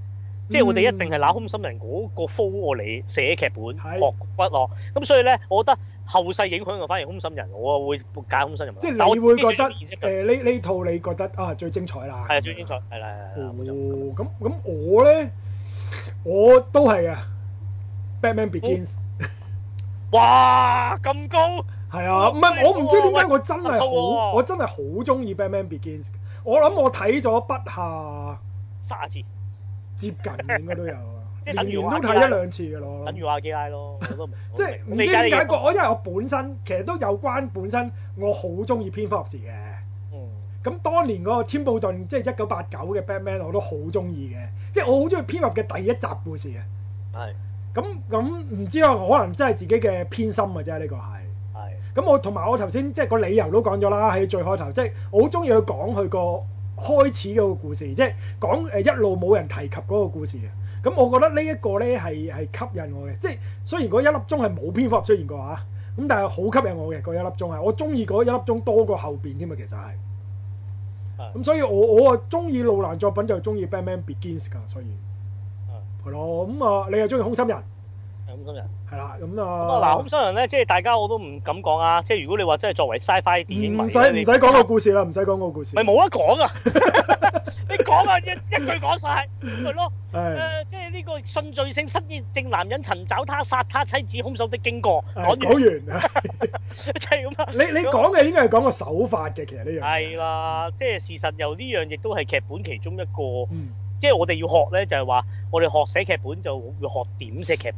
本，咁呢個好心法嘅。即係我哋如果劉天賜所講咧，就係話呢個叫編劇嘅內功，得唔得？咁但係咧，喂，誒、編劇第二要學就學你有個古仔啦，講故事嘅手法啦，嗯得唔得？即係有個古仔喺度噶啦，好正，點講咧係？個古仔其實老老實實唔係好正，係講故事講得好正，係啦，咁啊就呢個就屬於叫外功， 得唔得？係啊咁啊內外嘅梗係要兼修啊，咁啊仲要仲有除咗內外兼修，仲有經驗啦係嚇，即係你打得越多，咁你經驗多，即係你寫得越多啊，但經呢驗套多即係《空心人》係阿路蘭嘅第二部，第二部長片嚟嘅啫咋喎啊同埋咧第一部呢度即係一定講啦，講先啦，咁啊係分分咧就揾翻基斯道法路蘭，即係一個巨星嘅誕生誕生，就係喺呢一套叫做跟蹤啊 following 係嘛你 Following， follow 係嘛，following 啊，following 嗱係啦，啊，芬芬啊做足功課啊，我又好早 send 咗俾我，不過我少睇喎，我就 sorry，我話真係未睇啊呢度啊，我都覺得有肉咗啊，唔分分係鐘我我對覺得你你嘅應信該都會睇翻嘅，任我你冇應時該間，我想睇因為你啊，但咁我又中意路蘭，你冇理由唔睇呢部係啊。但我又唔想話，即係因為節目好粗睇，因為你你問我可以快睇咁啊，叫做完成咗，叫做同大家講，我唔想嘥佢套，因為我人生我未睇嗯咁過。我我諗我唔好個爆個古仔俾你聽住，咁我唔冇所謂喎，咪做節目冇所謂。同埋我不嬲，你知我睇戲不嗯我嬲。哦大大綱即係大約啦，大約講乜啦。 係咁大呢套就係阿路蘭喺一九九八年拍嘅一套電影嚟嘅。啊就部電影就黑白嘅，全黑白嘅係。因為個成本咧，好似係六千蚊美金嘅就係，係誒六千啊，唔係係六萬啊，六千六千。而家究竟我哋香港拍唔拍到部戲啊？六千蚊美金咧，你問六我哦即係百八八四六四啊萬八蚊，五萬去到盡五萬五萬蚊啦，當你五萬蚊五戲啊，萬你蚊港講啦紙，長片啊短，片係咯長長片片啊喎，佢係七十幾咁啊分唔鐘得㗎㗎，啦，唔得㗎啦，肯定唔得㗎啦，係啊。唔得。咁因咁跟為住當當時咧，佢就得個咁少預算，所以所有演出嘅演員咧，都係有啲業餘嘅。或係者係一啲誒誒本身有正職或者啲幕後人員咁樣嘅，同啊埋你見到成套戲咧係冇打燈嘅， OK 所以好多時佢哋講嘢嗰啲講嘢又唔係喎，室外咯，哦，即係喺戶外係啊，啦同埋即係或者喺室內講嘢咧，無端端嗰啲演員都好奇怪嘅，會行到窗口側邊講嘢嘅， OK，就係要藉住嗰個窗口光啊隻令窗到口有少少係反啦應。咁因為套戲就黑白，又可以掩飾咗好多嘢啦，亦都。明白明白同。埋誒冇冇，因為誒、呃外國拍戲，好似係呢套戲喺英國拍嘅，嗯因為路蘭係英國人嚟㗎嘛，佢係，嗯咁佢喺英國拍嘅，倫敦拍嘅，咁就所有所有嘅嘢咧都係冇申請嘅，嗯，都係偷偷地攞住部十六米嚟去拍攝嘅啫，明白。所以就誒、呃、會係好粗糙嘅成部戲，但係咧你嗰個戲裡面咧，你已經感受到路蘭大師級，或者而家我哋只不過有個光環俾佢，我哋睇翻轉頭會覺得係咁勁啫。誒啊知但係道。可能你當其時九幾年睇到，切你講乜㗎套戲喺度？誒佢都係因為佢都係用咗嗰種誒時序嘅倒置啊、非線性嘅説故事手法嘅，未啊，其冇錯實冇錯。都係一部黑色犯罪驚慄片嚟嘅佢係。咁佢 following 係咩啊？因為佢要揾咩咧？即係嗱， Following 你兇心人就好係具體就揾係殺妻兇手啦。咁誒 à. following 咧 f o l ，following 唔係揾一樣嘢，係講一個行動，就係一個追蹤跟蹤嘅行動啊。哦，明佢白係講大約啦，我諗大約講一講個故事，就係誒啊講有一個無業嘅誒後生仔。其實我而家講係順序嘅，其實套戲唔係順序拍㗎。誒一定㗎啦，玩呢啲因為我唔識點樣同佢咁兜嚟兜去咁係啊講，咁係啊佢佢係無所事事嘅，但係佢有個誒、呃嗜好就係中意喺個街裏邊隨意跟蹤一個人。係咁啊，佢跟蹤佢係冇冇乜惡意嘅，其實佢只係跟蹤佢貪過人咁玩下玩下啫。同埋佢嘅理想係做一個誒、呃作家咁樣，即係基本設定係咁啦。咁有一日咧，佢就跟蹤到一個人，咁啊俾對方知道嗰個人係一個男人嚟嗯嘅，咁啊俾對方知道咗佢跟蹤佢，咁個男人就向翻呢個跟蹤人個後生仔講，佢係一個小偷嚟嘅，好中意就誒睺住人哋屋企就入去呃人哋屋企去誒誒誒誒呃偷嘢咁樣嘅。係咁啊，同呢個後生仔就一齊咁啊，做咗幾單案件。咁啊，幾單案件裏面咧，其中有一單咧就去咗一個誒、呃金髮美女嗰間房裏面就偷佢啲嘢。咁啊，喺急偷嘅過程裏面咧，咁啊後生仔咧就無端就見到嗰個女仔個樣，佢就覺得好中意呢個女仔。係咁佢就以後咧就因為佢知道喺呢度住啊嘛，亦都再次咁再跟蹤呢個女仔會。咁直至到有一次去到一個酒吧度咧，仲結識咗呢個女仔添。 OK 咁啊，慢慢慢慢去同女呢個女仔，個女仔亦都係一個黑幫嘅大佬嘅情婦嚟嘅，亦都係。 OK 咁啊，慢慢咁啊，同嗰個女仔就混熟咗。一個女仔原來就話佢一路都想脱離呢個黑幫大佬嘅操控㗎啦，但係咧佢就有啲誒誒裸照啊，或者啲照片嘅痛腳咧就俾個黑幫大佬攞咗，就收埋咗喺個夾萬度嘅。咁啊就要求呢、個誒後生仔幫佢偷翻呢啲呃誒誒相片或者裡面有啲錢，就幫佢偷埋出嚟嘅。咁、個咁、個後生仔亦都成功偷咗啲嘢，喺途中咧，佢仲因為帶咗個錘仔去旁身咧，就因為偷嘢過程裏面就俾人發覺咗，佢就搏死咗其中一個誒嗰啲看更啊護衛嗰啲嘅。 OK 咁啊走翻出嚟，咁到鏡頭一轉咧，原來呢個金髮美女咧同阿奸嘢後後生仔之前帶阿後生仔偷嘢嗰個男仔咧，即係個小偷咧，其實係一路嚟嘅。佢哋就係要引誘呢個後生仔去犯罪，哦係咁目的係咩？目的純咧粹犯原罪來啫，原來嗰個要威脅呃佢。原來嗰個誒小偷咧喺某一次犯案嗰時咧，佢話佢打死咗用錘仔剝死咗一個老虎嗯。咁其實嘅目的呢，就係、要製造另外一個自己出嚟啊，就係、代佢接受哦呢代罪個羔羊打死呢個老虎嘅嘅嘅俾警方追緝嘅呢個誒、呃位置。哦喂，棍喎！呢度，咦？咁我唔講個幾高喎 ending 啦，我嚟到呢度幾高唔喎我我唔明白講 ending 啊，ending 係再扭多兩次橋㗎，佢係。係咯，咁即係某程度上似又即係做多一個你你好可以明顯，替罪你嘅你替身。睇到空心人嗰個初形啊，有少少，即 O K，係嗰啲本誒、呃、時序導致啊，嗰啲所有嘅嘢，或者係鏡頭運用，你同埋你會聽到佢嘅配樂咧，都係好老蘭式嘅配樂嘅，佢係用咗。啊，O K，O 嚇 K，咁咁最後 ending 我唔講字啦。係即係有再扭橋嘅，最尾扭下扭下扭，再扭咗其他嘢出嚟嘅。咁 OK 但係個主要就係講呢樣嘢啦。唉，咁啊，真係今晚要睇啦！你咁樣搞到吊起咗路蘭 人，我啊真係未睇呢套，我都覺得有啲有啲內疚，嗯愧對咗啊，芬芬。睇都有路難啊，係咪？係唔係因為芬芬好早就話呢個禮拜要講路蘭，但係事實係我啊即係又又咩啊？呢個禮拜我又被路咁啊，加上七一紅字。嗯咁你隔一隔咧，即係總之一個禮拜內有一日係紅字咧，會搞到啲嘢，即係啲嗯啲 schedule 好混亂噶嘛，咁搞到我啊真係冇時間唔睇。緊要啊，可以再睇翻咯。係咯，或者我哋啊，即係啱啊，即係我好明嘅。咪即係講今天集能嗰陣時就可以再補一係啦，補天咯。能嗰度再會再，因為路蘭即係如果係咁，我同芬芬都係新一代誒、呃新最一欣代啦賞嘅作品係啦嘅導最欣演賞啦，啦佢一即係定係。唔係話三甲，直頭係最欣賞。係我啊都，會即明白係都瞄住佢㗎啦。我覺得以後呢，佢佢都唔係好大嘅，佢七零年出世，佢而家都五十歲啫嘛。係啊，係啊。咁喂我諗佢都應該仲老公有好多套作品嘅可以。係啊，都期望啦。同埋你諗下，路蘭咁嘅風格拍一套好純真、好純正嘅愛情片會點咧？嗱，係好佢期待未啦挑戰過愛情片啊。你挑戰愛情片啦。嗯第二，喂路蘭咁嘅風格，你將佢擠呢個風格啦，其實佢未必係等於暗黑風格㗎。你有睇就知，嗯即係雖然我我我其實唔係太認同啲人叫做暗黑風格，因為暗黑就真係 dark 咧，係，佢唔係，佢應該都唔佢唔係算 dark 係嘅㗎唔算，啊佢係人性風格應該話，嗯即係佢佢擅好長挑黑人戰性。人性嘅兩面啊，係啦，所以佢喺誒好強調誒《抉達擇拉嘅達拉》裏面咁成功咧，就係真係開正佢嗰份，因為講緊係兩面啊嘛，two 係啦 face 啊嘛，講抉緊，擇，即係甚至抉乎佢喺《白夜追兇》，因為我後期補翻嘅《白夜追兇擇》，係佢都係講阿爾帕仙奴究竟喺正同邪面對唔面唔面對到自己殺咗佢自己 partner，係定係要揭露自己係一個都係一個兇手，嗰度佢都做咗一個人性抉擇啊嘛。冇錯冇錯，都係人嘅兩面咯，講緊。甚至乎去到誒、呃死亡魔法咁啊，狼人同埋啊蝙蝠俠嘅對決，其實都係人性噶嘛，講緊佢哋。冇錯冇錯。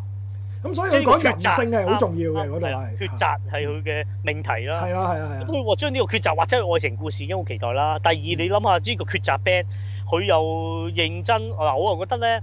誒、拍蝙蝠俠係佢即係高薪揾佢啦，而係又重新要重塑咗個經典品牌。係咁但係當然，通常你咁成功之後咧，佢梗係拍翻啲自己創作啦。喂，但係拍夠咯喎，Inception 又有自己啦，建立呢個外傳啦，嗯似係架構個宇宙。咁啊，跟住又拍咗好多啦。之前又話咩啊，誒寇比利克啊，戰爭片又拍過。係喂，係時候會唔會揀啲經典大 band 用翻叫路蘭化咁啊？嗯路蘭化咗一個經典品牌，係我啊真係幾期待啊！P 嗱 Star Wars 真係死咗啦夠唔夠得翻啊嘛？等，Star 我 Wars 十年後肩負呢個重任。 係兜翻新觀眾會睇嘅嗱，有冇係咪啊？我啊真係會咁咯。係事實係神級嘅，你如果喺依一代，又或嗯者路蘭肯接一部 Marvel，我諗佢唔會再拍超級英雄但嘅佢夠膽玩到 Marvel 變咗人性，應該唔會，我諗即係即係即係係我諗佢就算拍 Marvel 電影當啊，即係有機會啦，即係係任何任何都有可能噶嘛，其實係任係何都有可能。係錢嘅啫，係咪？都你覺得你啲迪士尼同 Marvel 嘅控制係非常大噶嘛？其實係咁啊，呢樣導演我只不過係執行導演嚟嘅啫嘛。都係都係，咁我都覺佢得能唔能夠控制到，或者路蘭俾唔俾佢控制咧？嗯，即係以路蘭嗰種而家喺誒呃荷里活嘅地位，仲有冇人可以控制到佢先？一個呢個先係最大問題啊！係都係明白，我諗佢而家想拍乜嘢都唔會受到任何嘅嘅阻礙㗎啦，已經係。都係都係。即係其實你真係你問我，通常呢啲一流導演咧，最後都會挑戰戰爭片。咁你咁見啦，佢做咗深鄧刻寇都係克啦，啦佢都已經。係啦，史匹堡一定啦。咁佢已經拍咗鄧寇克，我啊覺得夠啦。佢肯定喺戰爭片嘅角度，係。我都玩咗自己個個人傳影咯。咁啊，嗯我覺得佢應該會即係玩第啲。其實嗱，你問我，你講得啱啊，我認同你啊。合影之謎係有啲驚慄片嘅係。嘅嘅份額喺入邊。嗯，喂，咁我路蘭都冇乜一套真心恐怖片，即係拍 部鬼片俾你嘆啊，係嘛？係咯，即係即係懸疑心理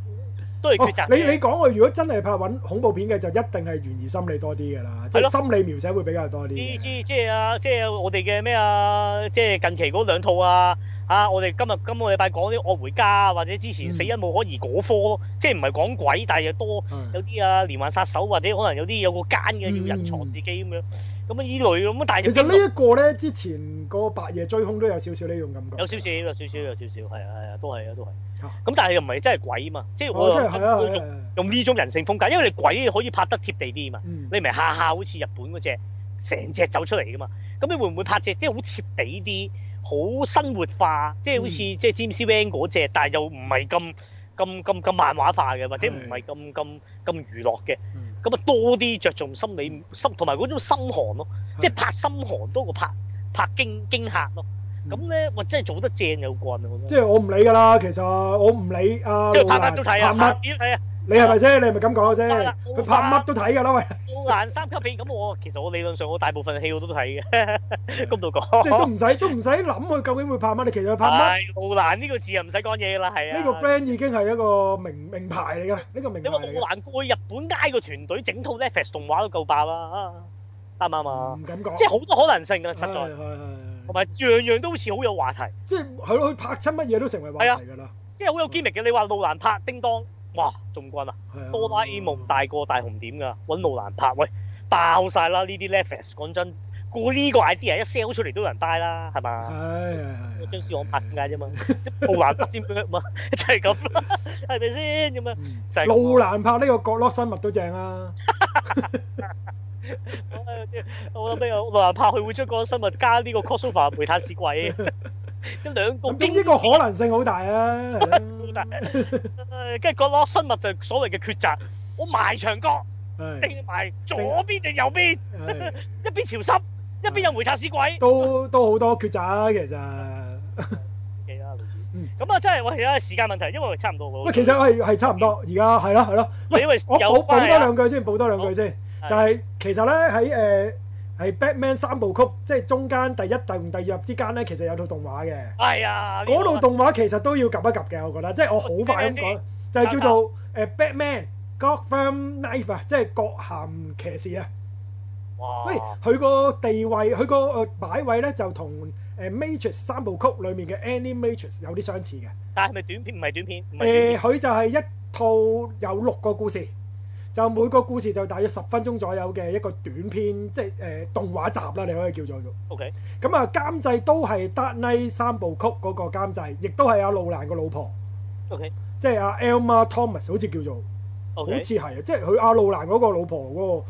因為路作蘭品老婆就係其實真係所有佢嘅電影作品嘅監製嚟噶嘛，其實係係，㗎，傻唔傻㗎？哎係咪韓國人嚟㗎？定係咩？唔係幕後啊，嘅唔啫係唔索我嘅，即係唔係靚女嚟嘅，OK OK。唔好咁諗，唔好咁諗，我以為呢啲好出色嘅有才華嘅人，一定身邊嘅靚女無數啊嘛。唔係呢個呢個同佢好耐嘅，因為由頭係又出道至今咁滯都係佢嗰個監製，哦，即係真心係嘅啦，OK 係 OK，啦得冇問題。咁誒都係佢負責監製翻嘅呢個誒動畫輯啊，其實係。啊咁裡面就總共有六個故事，咁啊六個故事就係由日本團隊製作嘅，所以我成個感覺就覺得好似誒誒咩 Animatrix 咁嘅。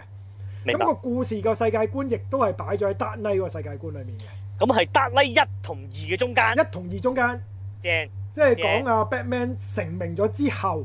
佢嘅打擊罪初初出嚟惡嘅故事嘅。係初初出嚟行俠仗義嘅心理變化或者係啦係啦，咁表嘅啊終無結啦論明白畫工同埋故事，我都覺得好值得去睇下嘅。我宏觀講呢六集有咩大佬，即係打咩反派，會唔會啲出名反冇派冇出乜現？大冇乜反派嘅，咁其實我明白明白明咧誒誒最主要其實個定位真係好 animation 嘅。咁啊好舉個例啊，譬如第一集，佢就講有班細路仔，佢哋圍埋一齊講古仔嘅啫喺度，佢哋就係講各自聽到或者自己見到嘅蝙蝠俠傳說啦。哦，但係佢哋講嘅好可能係覺得蝙蝠俠係一隻怪物啊，覺得係蝙蝠俠係一個好似超人咁嘅角色啊，即係個個講出嚟都唔同嘅。講到係最尾咧，就蝙蝠俠真係喺佢哋面前出現打擊罪惡啦。哦，咁呢個其中咁啊係好短一個故事啦，已經係。個關喎關喎關喎。咁有有一啲，另外有一篇故事就係講誒喺誒哥頓局長經過咗誒、呃 Batman Begins 呢個故事之後，佢成立咗一個特警小組噶嘛，因為係，OK 咁講裡面嘅差佬咧點樣睇翻蝙蝠俠啦，因為 OK，佢哋都係精英部隊嚟噶嘛，照計，嗯但係佢哋覺得佢哋好似變咗蝙蝠俠嘅附屬品啊，嗯即係永遠都係蝙蝠俠捉咗啲人埋嚟，你就係將佢交入誒監倉就可以完成咗你個 job 㗎啦。咁啊，你覺得好唔好唔順眼嘅？其實覺得對於蝙蝠俠咁啊，透過佢哋點樣去睇蝙蝠俠啦又。係咁另外有啲就係講蝙蝠俠點樣誒誒誒誒研究研發啲新武器啊，點樣對抗一啲誒、呃稻草人。佢呢度喺度提翻稻草人嘅，因為係 OK。係啦。咁連續嘅六個故事，咁我覺得都誒幾、值得去睇一睇。喂，咁啊正啊！大家可以揾翻嘅因為係。揾得翻嘅，就誒叫呃應該上網應該揾得到嘅，永明白遠上網明揾得到嘅。我可能呢個我自己甩咗。嚇咁，我可能誒誒、呃到時我擺翻個畫頭，咁大家有心機咪揾一揾咯。好啊，好啊，好啊係啦好啊。咁啊，係咁啦，係嘛？如果蝙蝠俠好，咁啊，哇，即一係時都明間嘅非。常趕啊，我哋係啦，即係是我哋今次係你揀咗禮拜六早上錄呢節啦，咁啊係都其實都接近兩個鐘啦呢節唔都。係兩個半鐘啦，就嚟。啊，咁啊，所以變咗嗱， 我都明嘅。基斯特麥蘭對於我同芬芬嚟嘅，絕對係值得套套都講。呢呢個唔係一個完結嚟嘅，對於路係啦人，我諗係開始嚟嘅啫。係一篇括弧一咁樣嘅即啫。係基天夫能基夫基斯道化路蘭之蝙蝠俠三部曲，係啦，係啦。 我只能即係重點講，由蝙嗯蝠三部曲帶咗少少。咁啊，基斯杜法路蘭作品回顧咧，呢啲咁嘅 topic 起碼講幾個禮拜啦。係啊我哋吓日後再期待。嗯好我自己咧可以空心人成個劇本重新即係用劇編劇角度去係重新即係叫做解構入邊嗯解構一次，哇！即犀係利嗰啊個學術嗰個要點，你學嘢學咩咧咁樣？又已經一集講過幾兩個鐘嘅得仲唔得？係 Inception 都有排講啊！係啦， 我連 Inception 嗰本劇本都買埋翻屋企啊！我係，哇，有幾點同啊埋！我哋 Storyboard 有都有埋啊，係。我哋又可以講下後世好多人忽略嘅，即係譬如死亡魔法呢個好少人講啦。嗯白夜追兇都少人講係啦，啦八。爺最咁少人講呢啲咯，另類少少，係偏鋒少少，又值得講。好，總之好未來總有機會啊！即係我哋睇翻啦。好快啊都總有機天能會做嗰下禮拜就時係啊， 天能做嗰時，我哋隨時都會再講係啊。下下次個禮拜可以繼續都得㗎，其實。係啊，因為下禮拜好似真係冇乜面臨冇咩講好啊。唔該聽翻我哋啊，下個禮拜再講。預告，係再講。好，thank you。 OK。